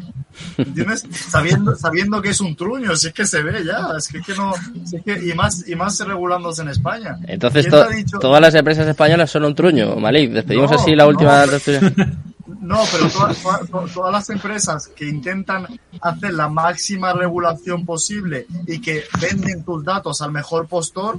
Coinbase, pues, Coinbase, Binance, vamos a sacar nombres. Son, son no, un truño. Yo, yo, no doy nombres, ah. pero estamos hablando de, de, No doy nombres de momento de empresas que, que lo están haciendo bien aunque estén reguladas. Pero empresas que encima te regulas y le jodes al cliente, ya las jodido por la regulación.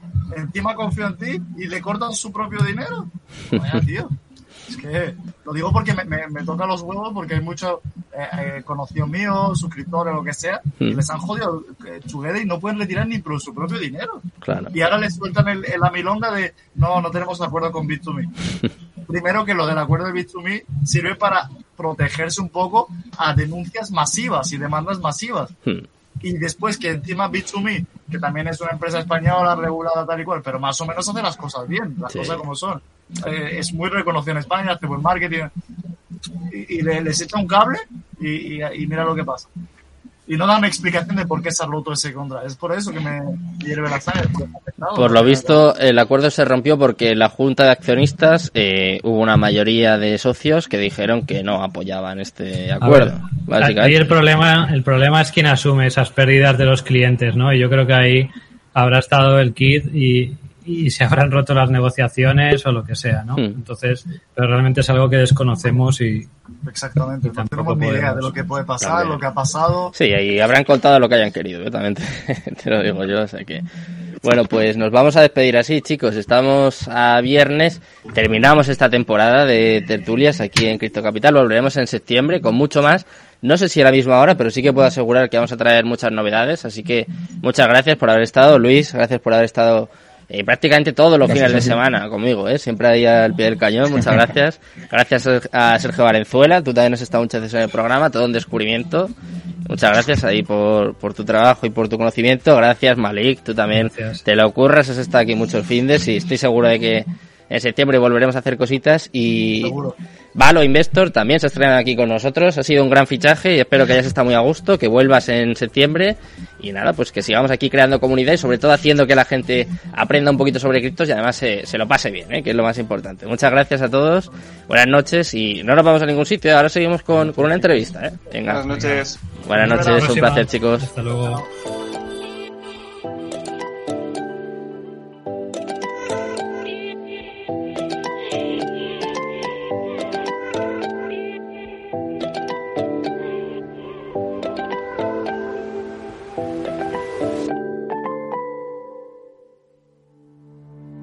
Coinex es una plataforma de trading de criptomonedas que ofrece todos los tipos de trading, spot, margin y contratos de futuros perpetuos hasta 100x que permite operar con los fondos que dispongas. Coinex se toma muy en serio la seguridad de los datos y activos de sus usuarios. Por eso cuenta con fuertes medidas de seguridad anti-hacking y anti-scam, lo que les posiciona como una de las grandes plataformas de criptomonedas que nunca ha sufrido ningún tipo de hackeo o vulnerabilidad en sus servidores.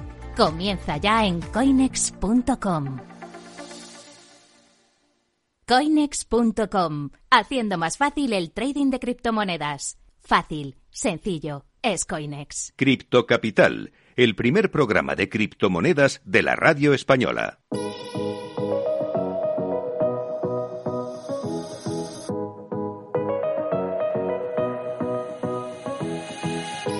Bueno, pues ya estamos por aquí, no nos hemos ido a ningún sitio, todavía no nos vamos a despedir, vamos a seguir hasta las 12 y como siempre, pues traemos los mejores invitados, los mejores proyectos. Tenemos con nosotros a Javier Soto, es Chief Communication Officer de Nature Holding, viene a presentarnos, eh, bueno, un proyectazo, viene a hablarnos de Biota Pass. Lo comentaba al principio, de hecho, siempre es uno de los argumentos que se utiliza en contra de Bitcoin y de las criptomonedas, que que contaminan mucho, que son muy malas para el medio ambiente. Incluso Elon Musk en su día utilizó este argumento para, de alguna forma, dejar de apoyar Bitcoin. Y sin embargo, os vamos a presentar Biotapass, que es una, una Climatech que brinda soluciones ambientales utilizando tecnología satelital y blockchain. Me parece una locura. Eh, Javier, antes de nada, buenas noches.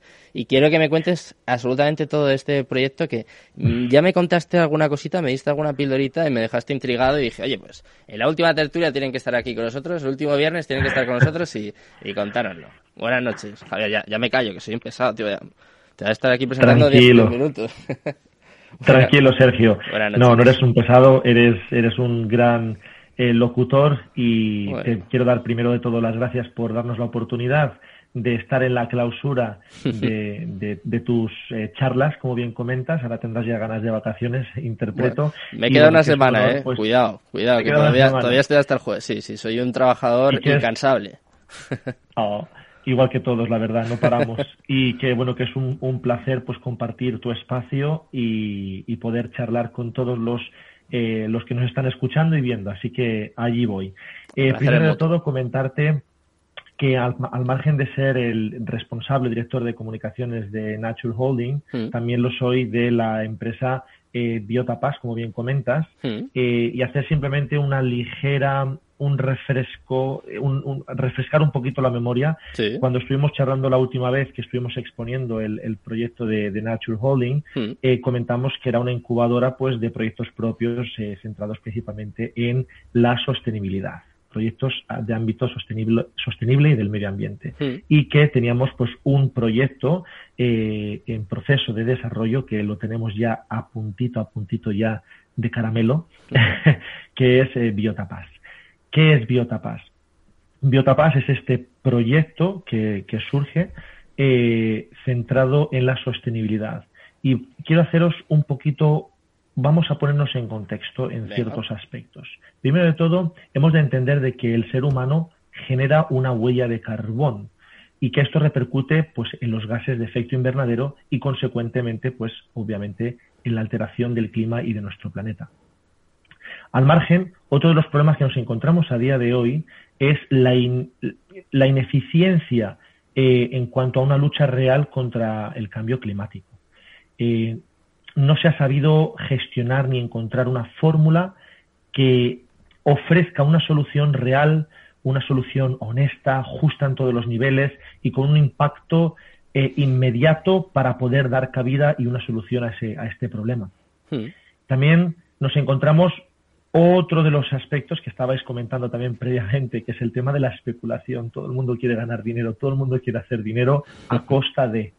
Entonces, pues la especulación con este mercado del carbono, donde o bien se ofrece un producto que, tiene poca credibilidad, o, bien entes o, por ejemplo, brokers que se centran solamente en el mundo especulativo como punto principal, en vez de intentar ofrecer pues eh, ese, eh, esa solución, un certificado que sea que, que tenga unos estándares justos y razonables. Encontrando estos, estos puntos, uno de, uno, unos de ellos, obviamente, que hay otros muchos más problemas que nos encontramos en, el mundo de, la sostenibilidad, del cambio climático, de la huella de carbón, surge Biotapaz. Biotapaz, que os recomiendo a todos que si tenéis, si nos estáis escuchando y estáis viéndonos en directo, eh, no dudéis en meteros directamente en nuestra página web www.biotapas.com y ahí podéis también encontrar cualquier tipo cualquier tipo de Exacto. Así la gente puede hacer lo que se le llama el DIOR, Do Your Own Research. ¿Para qué? Para que nos, si quieres hacernos alguna pregunta o dirigiros hacia nosotros, pues ya sabéis. Allá podéis investigar directamente mientras yo os doy eh, mi charla.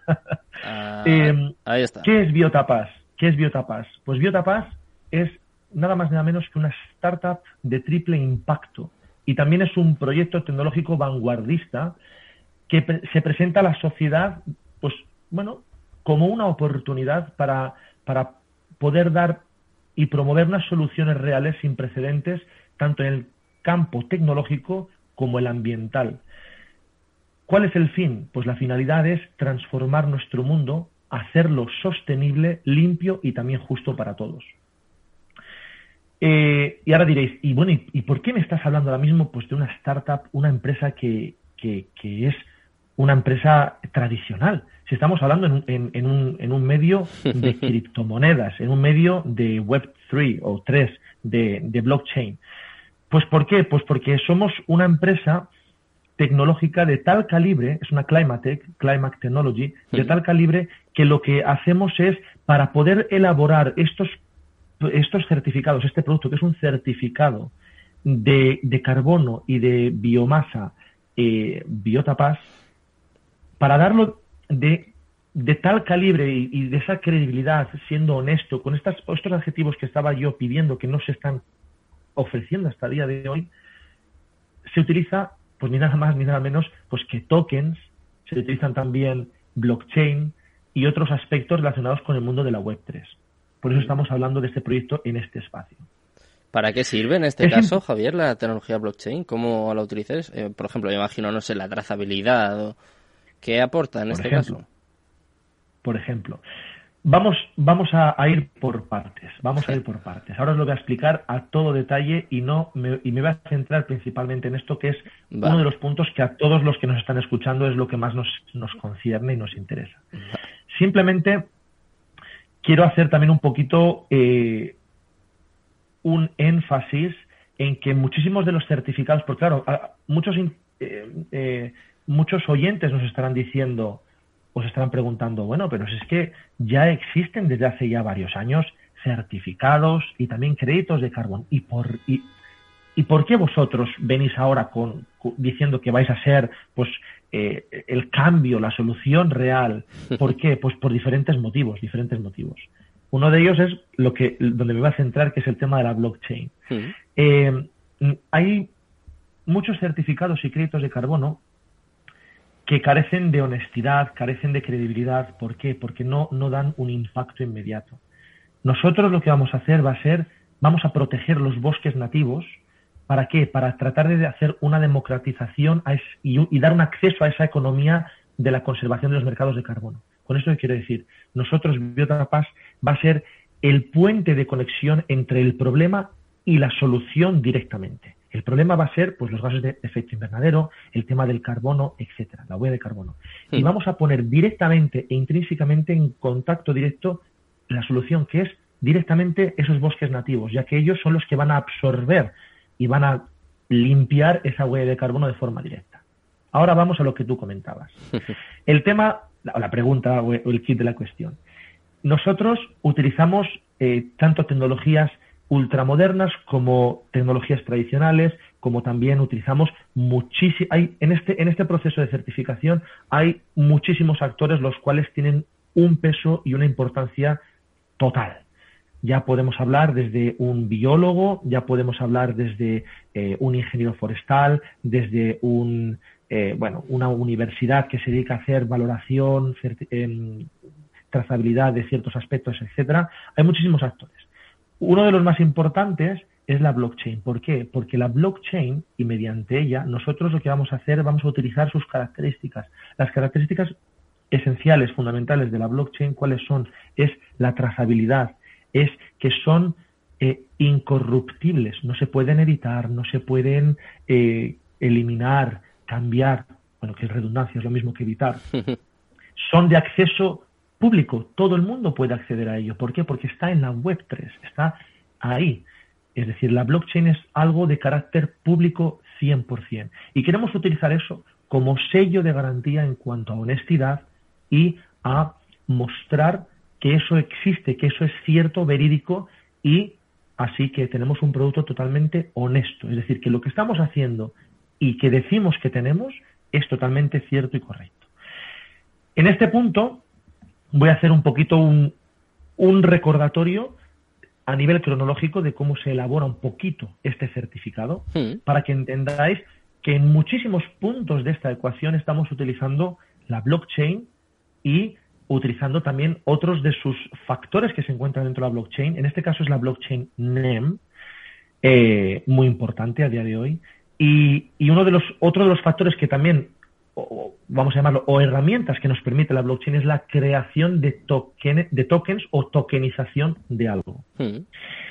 Nosotros empezamos, por ejemplo, nos, ponemos en contacto con una, una, persona que, posee un eh, bosque, un propietario de un bosque nativo. En este caso nos estamos centrando actualmente en eh, Argentina, porque allí tenemos bosques nativos eh, de muy buena calidad, los cuales los, el fundador de, esta, de esta empresa tiene mucho contacto ya que es argentino y aparte es biólogo y, y conoce muy bien ese terreno. Entonces hemos empezado a centrarnos en lo que llamamos a trabajar, a jugar en casa.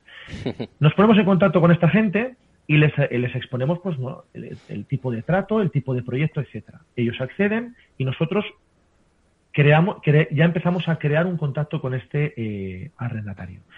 Empezamos luego con eh, una tecnología satelital. La, tecnología satelital empieza a elaborar una serie de mapas, mapificación o la elaboración de mapas y estos ya empezamos a darles esa credibilidad y esa trazabilidad mediante la blockchain. Ya empezamos a crear una, un apostillado y le mandamos un apostillado mediante pues un hash con la, con la blockchain name, dando ya esa imagen, creándola y dejándola registrada en la blockchain.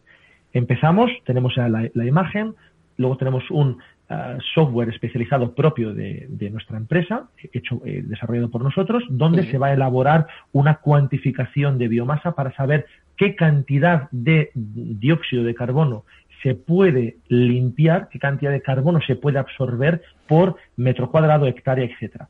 Se genera un mapa y ese mapa es un mapa muy, muy singular porque son como, como píxeles de diferentes tonalidades, más rojos, menos rojos, y eso va a determinar qué cuantía y qué cantidad. Cuanta más, pues más rojo, cuanta menos cantidad, menos rojo. Entonces, también se le da un apostillado con la blockchain. Finalmente, ya que elaboramos pues un contrato con ese arrendatario, también apostillado con la blockchain, para que quede todo trazado y quede todo totalmente transparente en la blockchain. Seguidamente, por ejemplo, lo que hacemos es utilizamos eh, la blockchain para hacer una tokenización del bosque. Entonces ya eh, tú piensas que creamos un, token, eh, una serie de tokens, creamos un token y una cantidad determinada de tokens a una correlación de un token igual a una tonelada de carbono que se puede absorber por, pues por, espacio. Entonces ya empezamos a utilizar la blockchain para que para generar un mapa de ese eh, bosque dentro de la blockchain y ahí poder ya ir trabajando para qué? Para saber cuántos tokens, tokens perdona, podemos absorber en tema de compra para dejarlos ligados con un certificado y cuántos no. Entonces, es muy interesante este proyecto porque está utilizando la blockchain, está utilizando los tokens propios de la blockchain, hmm. tokens que son nuestros, obviamente, que los hemos generado nosotros, por ejemplo, vamos a llamarle token Bosque Argentina, y todo queda totalmente público. ¿Por qué? Pues porque la gente puede acceder y ver que lo que estamos realizando es totalmente cierto y verídico. Mm. Seguidamente también es muy importante comentar que en este aspecto nosotros intentamos, pues hemos dicho, democratizar eh, el tema de los mercados del carbono. Em, ¿Qué quiero decir con esto? Intentamos también hacer uso de las entes y de las de todo lo que está relacionado a nivel local con el bosque. Es decir, ¿quién mejor que un ingeniero eh, forestal local, quién mejor que una universidad eh, local va a entender mejor qué producto, qué tipo de, bosque hay, cómo funciona, este tipo de, acciones que tenemos que hacer, las van a, las van a realizar estas, estas entes y estas instituciones locales. Con ello lo que queremos hacer es ser justos y tratar de repartir mejor pues todo el tema de trabajo y centrarnos allá donde estamos trabajando. Hmm. Por ejemplo, el tema de la honestidad. Nosotros estamos utilizando, bueno, es, es, es, es, también vamos a dejar también bien reflejado en la blockchain la cantidad de beneficio que se puede realizar con este tipo de certificado, qué cantidad también se lleva ese arrendatario, todo va a quedar totalmente transparente a nivel de cuantificación económica.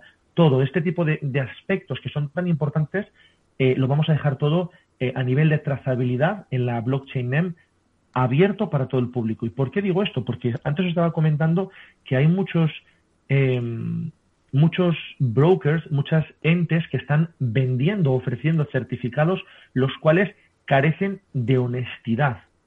¿Y por qué carecen de honestidad? Porque no sabes realmente lo que, lo que estás comprando, lo que tienes enfrente. Eh, y es muy importante ser transparente y honesto al 100%. Y en ese, en ese aspecto estamos utilizando también la blockchain.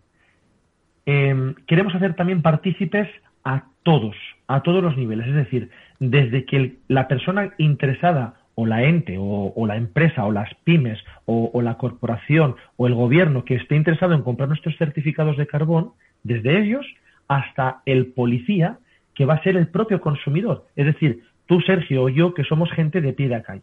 ¿Por qué digo esto? Porque, por ejemplo, imagínate que viene una empresa que se llama empresa eh, Biotapas. Y esta, esta empresa está, mira, lo que tengo aquí de mi mujer, pues tenemos aquí pues un eh, pues pinta uñas. Hmm. Entonces, ¿cuántas veces no nos ha sucedido a nosotros como gente de pie de calle o consumidores que tenemos un producto y empezamos a ver, eh, pone Fair Trade, amigable con esto, amigable con lo otro, hmm. eh, plástico reciclado en un 50%, no sé cuánto, y sellos por todos los lados. Madre mía, sellos. Ahora aparte que los productos, el único marketing que hacen son poner sellos. No nos hemos preguntado al menos una santa vez, cuando compramos un producto de estas características, ¿será esto cierto? ¿Cómo puedo yo verificar que esto es cierto o no es Ni te lo planteas ya, ¿eh? Ni te lo planteas. Es que es, una, es, es, es, un, es un plan de marketing de las empresas. Entonces, ¿qué es lo que pasa?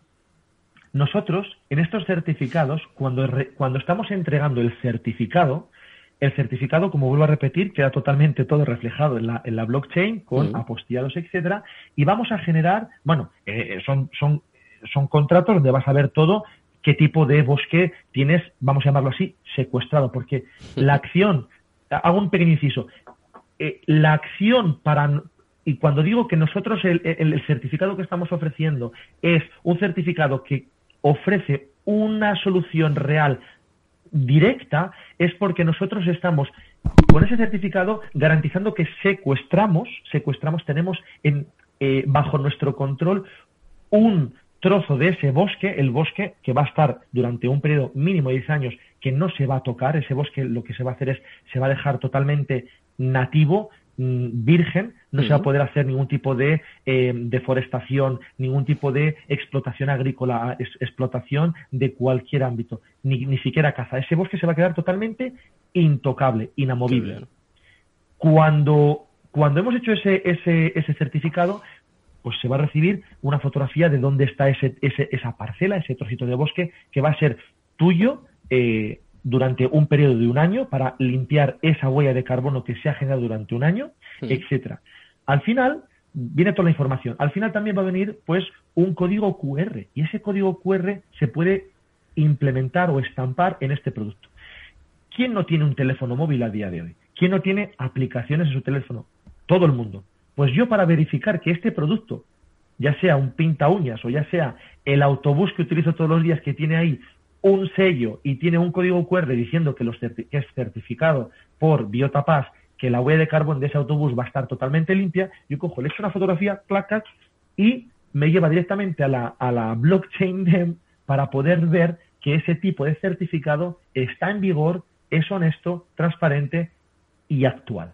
Entonces, mm. este es un, un proceso que me estoy dejando muchísimos pasos y me estoy dejando muchísimas cosas súper importantes porque me quiero centrar principalmente en la blockchain, los tokens, etcétera, pero quiero que todos los oyentes entiendan que, nuestro, nuestro, nuestros certificados eh, de, carbono y biomasa eh, Biotapaz pues son auténticos y que, y que son diferentes a los demás en estos aspectos. Y que invito a todos a que se metan dentro de nuestro de nuestro eh, nuestra página web a, consultar y a buscar más información. También quería hacer daros más información relacionada con este espacio a nivel de, de, los, de, los, de las criptodivisas. ¿Cómo, cómo nosotros, si estamos utilizando la blockchain, no vamos a utilizar como medio de pago criptodivisas? Pues claro que sí. ¿Cuáles? aceptar criptodivisas de momento no te puedo decir cuáles porque estamos en, momento de testeo y estamos haciendo evaluación de riesgos y, evaluaciones diferentes para saber cuáles van a ser las más indicadas. Pero no va a ser mm. solamente Bitcoin, van a ser varias. ¿Stablecoins? Desde luego. ¿Sí? ¿Qué has dicho? No, stablecoins te preguntaba por... ¿No? Hablas de eso de riesgos y tal. E, exacto, sí, sí. Eh, no, no, sé, no sé exactamente qué criptodivisas van a ser las que vamos a aceptar, hmm. pero igual que, por ejemplo, un mero trámite de pago con tarjeta de crédito, débito, etcétera, va a ser también pues eh, con, criptodivisas. Vamos a llamarle Bitcoin, eh, Ethereum o, lo que sea. Entonces, es muy importante y también quiera, lo tengo aquí apuntado en mi libretita, que es muy importante remarcar en tu espacio, ya que nosotros, obviamente, pues estamos a la, a la última, utilizamos la blockchain y también aceptamos mm, como medio de pago criptodivisas. Em, Muy bien. ¿Qué más? Eh, nos podéis preguntar también, bueno, Javier, eh, ¿qué, cosas también tenéis vosotros así importantes, cosas ah, que, pues, pues que, otros, otros certificados y otros créditos no estén eh, tan a, a, la última o, no muestren? Hmm. Pues es, es muy importante remarcar que nosotros estamos siempre con una visión eh, muy directa, muy firme, intentando adherir todo el tema de los Objetivos de Desarrollo Sostenibles, los ODS, de las Naciones Unidas. Hmm. Es muy importante eh, que, la gente entienda que en el 2015 fue firmado por 195 países en eh, París, una convención que se hizo en París de las Naciones Unidas, se firmó un tratado donde se comprometían 195 países, que eran los que estaban presentes y que después se van a ir adhiriendo más, desde luego, se comprometían firmemente en dar un cambio al tema de la polución, de la producción de la huella de carbono y de los gases de efecto invernadero.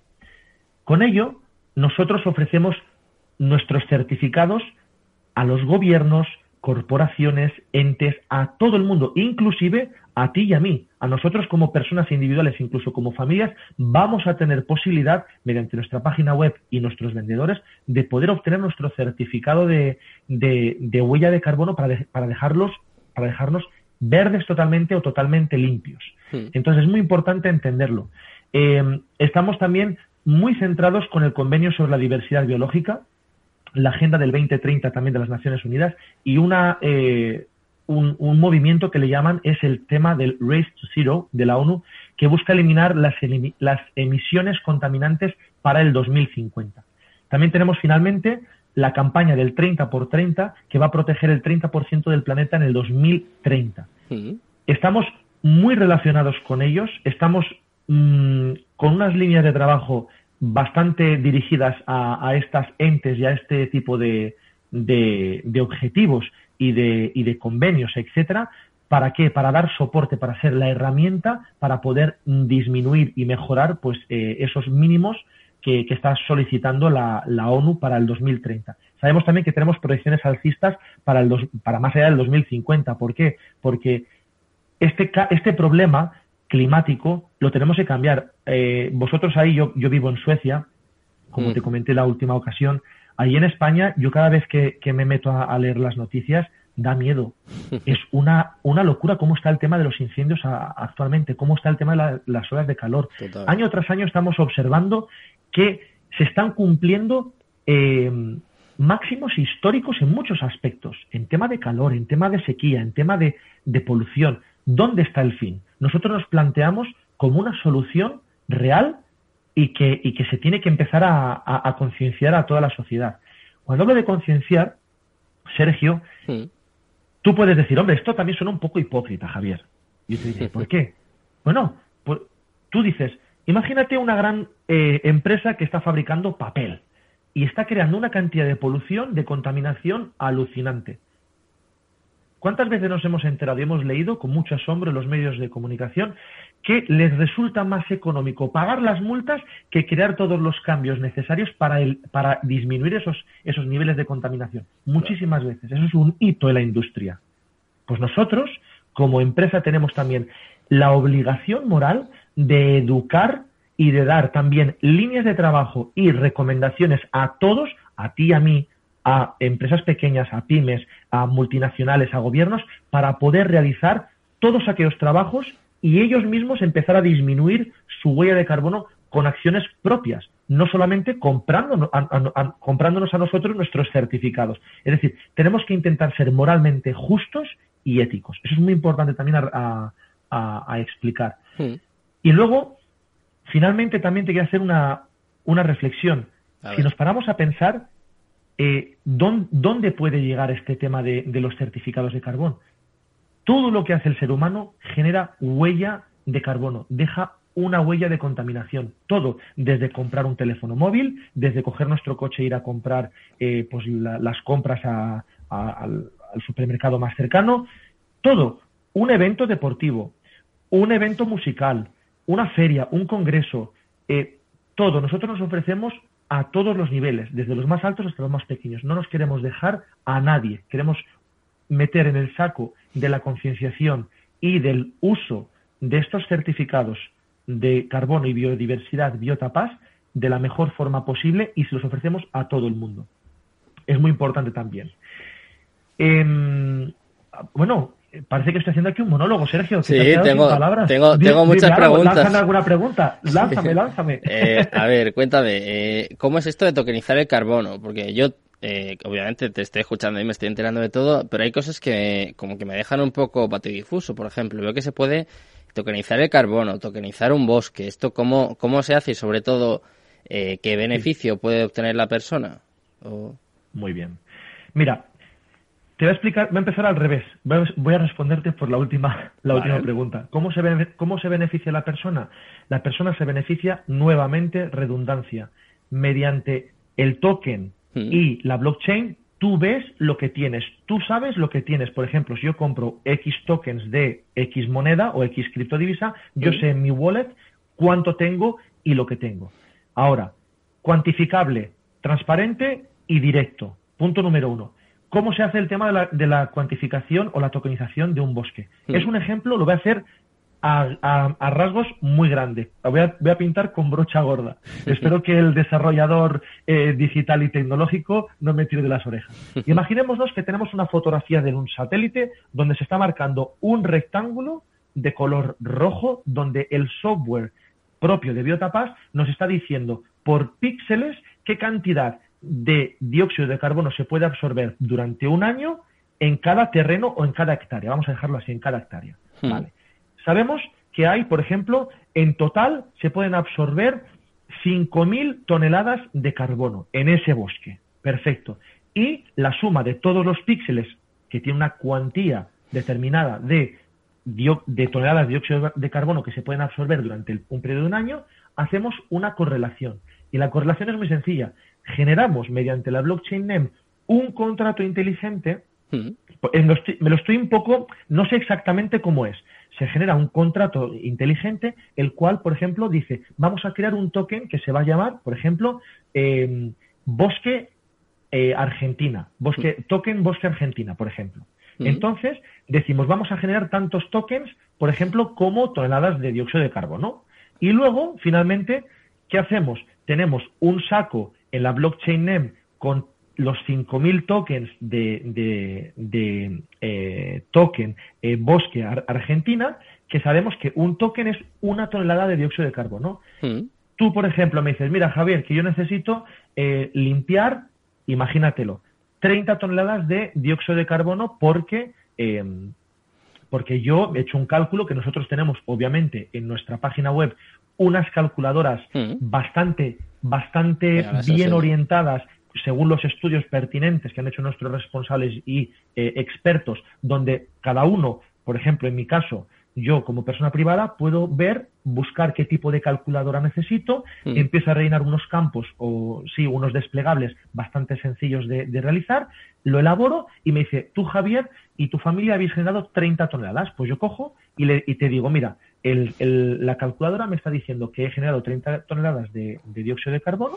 o de huella de carbono, necesito que me deis, por favor, un certificado pues para limpiar esa huella de carbono. Y ya el sistema, totalmente automático, ya sabe cuánto tiene que recoger de aquí de tokens, cómo lo tiene que meter en ese contrato o en ese, por ejemplo, eh, sí, contrato físico y dejarlo ahí para que quede totalmente eh, transparente y limpio. Y obviamente, pues la cuantía que había inicial en ese saco de ese bosque van a ir disminuyendo. ¿Por qué? Pues porque vamos comprando y vamos eliminando tokens de, ese bosque eh, o tokenización de ese bosque. Mm. Espero haberme explicado más o menos bien y que me entendáis. Y vuelvo a repetiros que lo que os estoy explicando no es 100% cierto, es todo a muy grosso modo y un poco siguiendo la lógica también de la, de la interlocución para que lo entendáis. Sí, eh, esto también va a ser complicado, eh, pero eh, una estimación, ¿cuánto puede llegar a costar un certificado de este tipo? Y luego otra pregunta, ¿por qué duran solo o por qué duran un año en este caso? ¿Hay que ir renovándolos o cómo, cómo funciona? Perfecto. Muy buena pregunta. Eh, sí, duran un, duran, eh, duran un año porque tenemos que hacer una estimación. No podemos decir que yo genero. Claro, todo es siempre cantidad en correlación con eh, eh, espacio de tiempo. ¿Por qué? Porque tenemos que hacer unos límites, tenemos que hacer pues unos límites razonables, ¿no? Eh, que eso queda claro. Ha de ser un año porque es lo que hemos marcado y son los estándares naturales. Vale. Vale. Entonces, una vez que nosotros sabemos lo que generamos durante un periodo de un año, tenemos tantos, 30 toneladas, por ejemplo, nos dice la calculadora. El precio, el precio no te lo puedo decir exactamente, no te lo puedo decir porque yo soy simplemente el director de comunicación de Biotapaz y hay ciertos aspectos que aún estamos en optimización y testeo. Hmm. Lo que te voy a decir es lo siguiente, tenemos un precio muy competitivo, es decir, todas las personas que estén interesadas, que nos estén viendo ahora mismo, que tengan comercios, que tengan interés, ganas de meterse de lleno, de cabeza en la piscina de eh, la sostenibilidad y dar cambio a, esto que está sucediendo hoy en día, no dudéis en contactar con nosotros en, por ejemplo, info.biotapaz.com hmm. y preguntarnos. Pero los, estamos basándonos en los estándares, en los estándares y teniendo un precio totalmente competitivo, justo y honesto. Me parece que está alrededor de los 15 dólares o 15 euros, perdón, ah. eh, por tonelada.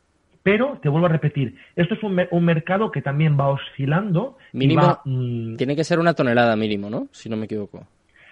Sí, creo que se estima, es lo mismo que el, tema del tiempo. Se hace siempre una estimación base que creo que es en tonelada. Hmm. Eh, creo, creo estar bastante eh, eh, convencido de lo que os estoy diciendo. Y los precios, pues ya os digo, son precios muy competitivos en ese sentido. ¿Y por qué? Pues porque no vamos tampoco aquí a hacer un, abuso. Es que venimos aquí simplemente a ofrecer una solución. Y lo que queremos simplemente es, mediante los estándares de los mercados mm, honestos y, que existen, porque estos son mercados que también se puede uno informar y ver cómo está. No lo decimos nosotros, lo dice un estándar. Hmm. Pues queremos simplemente dar esa solución y, y, lanzar este producto. ¿Para qué? Para empezar a secuestrar trocitos y trocitos y trocitos de bosque que al fin y al cabo, si todos nos sumamos, vamos a empezar a conquistar y a, y a mm, secuestrar pedazos de bosque enormes que al fin y al cabo son la base hemos de protegerlos y dejarlos intactos, es decir, que nadie se meta ahí a hacer ningún tipo de, explotación ni de, ni de labor a nivel humana. Hmm.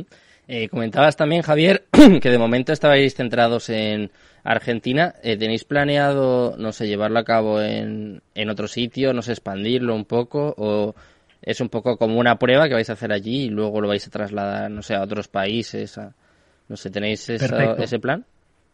Mira, muy buena pregunta, Sergio. Eh, desde luego, ¿nos vamos a expandir? Desde luego.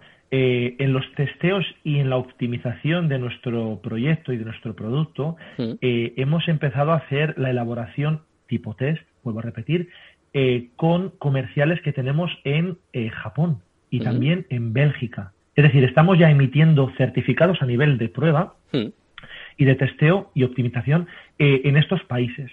Si nosotros estamos si, nosotros estamos en todo el mundo, porque es que al fin y al cabo, vuelvo a repetir, nos centramos a todo el grosso del público y de todos los interesados. Es todo el mundo entero. ¿Por qué no nos vamos a ir a hacer eh, contratos con bosques aquí en Suecia, que tenemos muchos, o en España, si hay la oportunidad? Desde luego, vamos a expandirnos. Estoy totalmente convencido. Hasta el día de hoy no lo hemos hecho. ¿Por qué? Porque estamos en proceso de desarrollo final y de optimización. Por ese, y aparte porque los fundadores son de allí, son eh, argentinos. Entonces, ellos están trabajando en casa, en, campo propio, porque se conocen bien el terreno. Claro. Esto se va a expandir, estoy convencido. La proyección que tiene Biotapas, estoy convencido que va a ser verdaderamente eh, óptima. Absolutamente. Me comentabas también, Javier, que estáis en pruebas, ¿no? Un poco ultimando los detalles. ¿Cuándo, ¿cuándo va a salir? ¿Cuándo tenéis pensado ya lanzarlo? Vale. No se puede dar una, una un, el, el pistoletazo de salida, no sé exactamente el día exacto, no lo sé. Pero vamos a decir, a nivel generalista, en septiembre. En septiembre estamos convencidos que todos los procesos de optimización y de finalización o van a estar ya disponibles eh, en septiembre, va a estar ya totalmente acabado. Hmm. Estoy convencido. ¿Y qué plan de futuro tenéis? eso, eso me lo ha dicho la, la, directora no, no digas fecha, ¿no? que no te líe. Estoy muy convencido. Eh, ¿Qué plan de futuro tenéis, Javier? Porque claro, eh, es una empresa pionera, pero lo, lo, llevas comentando tú todo este tiempo, que es verdad que es va a ser necesario, obviamente, bueno, yo creo que el cambio climático ya es una, ya es una realidad. No sé si, incluso si, si no llegamos tarde a pararlo, espero que no, pero me imagino que saldrán muchas empresas de este tipo, porque es, es una necesidad, es algo que vamos a tener que, que cubrir, vamos a, tener que hacer antes o después. Eh, claro, vosotros sois los primeros, o sea, ya vais a tener una posición, pero además, ¿qué os diferencia o qué os puede diferenciar de, de otras empresas? No sé si haya o que, o que haya más adelante. Vale, la proyección que veo de nuestra empresa es óptima, es eh, muy buena, muy buena porque por lo que por todo lo que os he estado explicando hasta el momento. Hmm. Todo el proceso, el proceso, no existe una empresa que utilice exactamente el mismo proceso eh, y tan detallado y de forma tan acurada y apurada, eh, sí, ahora estoy mezclando idiomas, tan, tan detallada como lo hacemos nosotros. E, eso preciso, conciso. No existe otra empresa. Existen empresas similares. No son competencia. Eh, son empresas centradas eh, en el mismo propósito y en la misma, con la misma voluntad de solucionar eh, este problema. Pero, lo que he comentado antes, siendo este vínculo donde se ponen directamente en contacto ese problema con la solución, eso no lo hacen eh, muchas empresas. Estamos utilizando, por ejemplo, tenemos empresas que se dedican a, a, ofrecer reforestación, es decir, zonas deforestadas que se tienen que volver a plantar. Pero claro, es que son muchos, es que no ese es el único factor, es que son muchísimos factores. Eh, tú plantas un árbol hoy, pero es que hasta que se solucione esa, eh, se pueda dar solución real, han de pasar por lo menos 20 o 30 años para que ese árbol sea lo suficientemente grande y en conjunto con todos los árboles de alrededor puedan hacer una absorción de esos gases contaminantes eh, y, tan negativos eh, y, maliciosos para, el medio ambiente. Hmm. Entonces, es una, es una solución a muy largo plazo. Nosotros damos una solución directa. Ahora, ¿cómo lo hacemos? Protegiendo la biomasa y protegiendo eh, ese, ese pedazo de terreno de bosque y diciendo aquí la solución se empieza a implementar desde el minuto cero, uno, que, se, que, se, da, que se da ese, ese contrato. Hmm. Y luego eh, somos sí van a, van a surgir empresas están surgiendo muchas empresas eh, del mismo carácter pero cada una tiene una forma de orientar este puzzle e introducir estos personajes en esta ecuación para realizar el certificado que cada uno está intentando ofrecer. Hmm. Vuelvo a repetir, nosotros tenemos una cantidad de personajes, una cantidad de tecnología tradicional, tecnología ultramoderna, eh, todo tipo de entes, el mecanismo como lo estamos haciendo funcionar y la importancia de cada uno de estos puntos, nosotros somos únicos en ese aspecto y otras empresas serán únicos en otros aspectos. Entonces, no tenemos competencia, simplemente tenemos empresas amigas que están colaborando en esta causa. Eso es. Simplemente es eso. Es importante además ¿eh? que estéis unidos y como que forméis un frente común porque nos, va a hacer nos va a hacer falta desde luego. Eh, la última pregunta, Javier, que nos quedan un par de minutitos y yo quiero saber también, porque lo, lo, comentabas al principio, es verdad que hay muchas iniciativas por parte de los gobiernos, pero tenéis una ayuda tangible por su parte. O sea, quiero decir, ¿os ayudan de verdad más allá del marketing, del postureo, que queda muy bien, queda muy bonito, pero ¿de verdad os ayudan a llevar a cabo este proceso, este proyecto? Em, eh, vale. Hay silencios. hay, que, hay, que, leer entre líneas. Mira, eh, lo que es recibir ayuda, hmm. ayuda directa, eh, se puede decir que sí hay colaboración en hmm. ciertos aspectos. Por ejemplo, el tema, tema hay cierta tecnología que es a nivel gubernamental y gracias a, los gobiernos que podemos obtener ese tipo de ayuda, ese tipo de tecnología para poder seguir trabajando. Hmm. Pero lo que es volcarse, por ejemplo, a decir, va, económicamente o que hay planes de ayuda, etcétera, no es tan. Mm, es un tema complicado. Lo que voy a decir es, viendo cómo está la situación actual, viendo que las Naciones Unidas ya tienen un, un tienen un, em, un contrato firmado por más de 195 gobiernos donde se comprometen a reducir la huella de carbono, los gobiernos ya desde hace tiempo se han dado cuenta de que nuestro tipo de empresa, y en este caso estoy convencido que en un futuro cuando los gobiernos nos conozcan, nos conozcan quiénes somos, estarán totalmente de acuerdo en que vamos a ser la herramienta necesaria para poder dar paso a esas soluciones. Entonces, sí que van a estar totalmente de acuerdo y en total eh, cooperación con, nosotros y con el tipo de empresas que, representamos. Pues esperemos desde luego, Javier, que así sea. Eh, te agradecemos muchísimo que, hayas estado por aquí con nosotros esta noche y sobre todo la labor que estáis haciendo. Y nada, os deseamos mucha suerte, que volváis a, a contárnoslo y que, que todo vaya mucho mejor. Muchas gracias, Javier. Buenas noches. Perfecto. Buenas noches, adiós a ti. me despido ya de todos los oyentes, de todos los espectadores, ya sabéis. La última tertulia de momento, en septiembre volvemos por aquí y eso sí, el lunes estamos aquí como siempre con Cristo Capital. Muchas gracias a Néstor Betancourt por haber estado al otro lado, que paséis muy buen fin de semana y Cristo Capital, the moon. Hasta luego.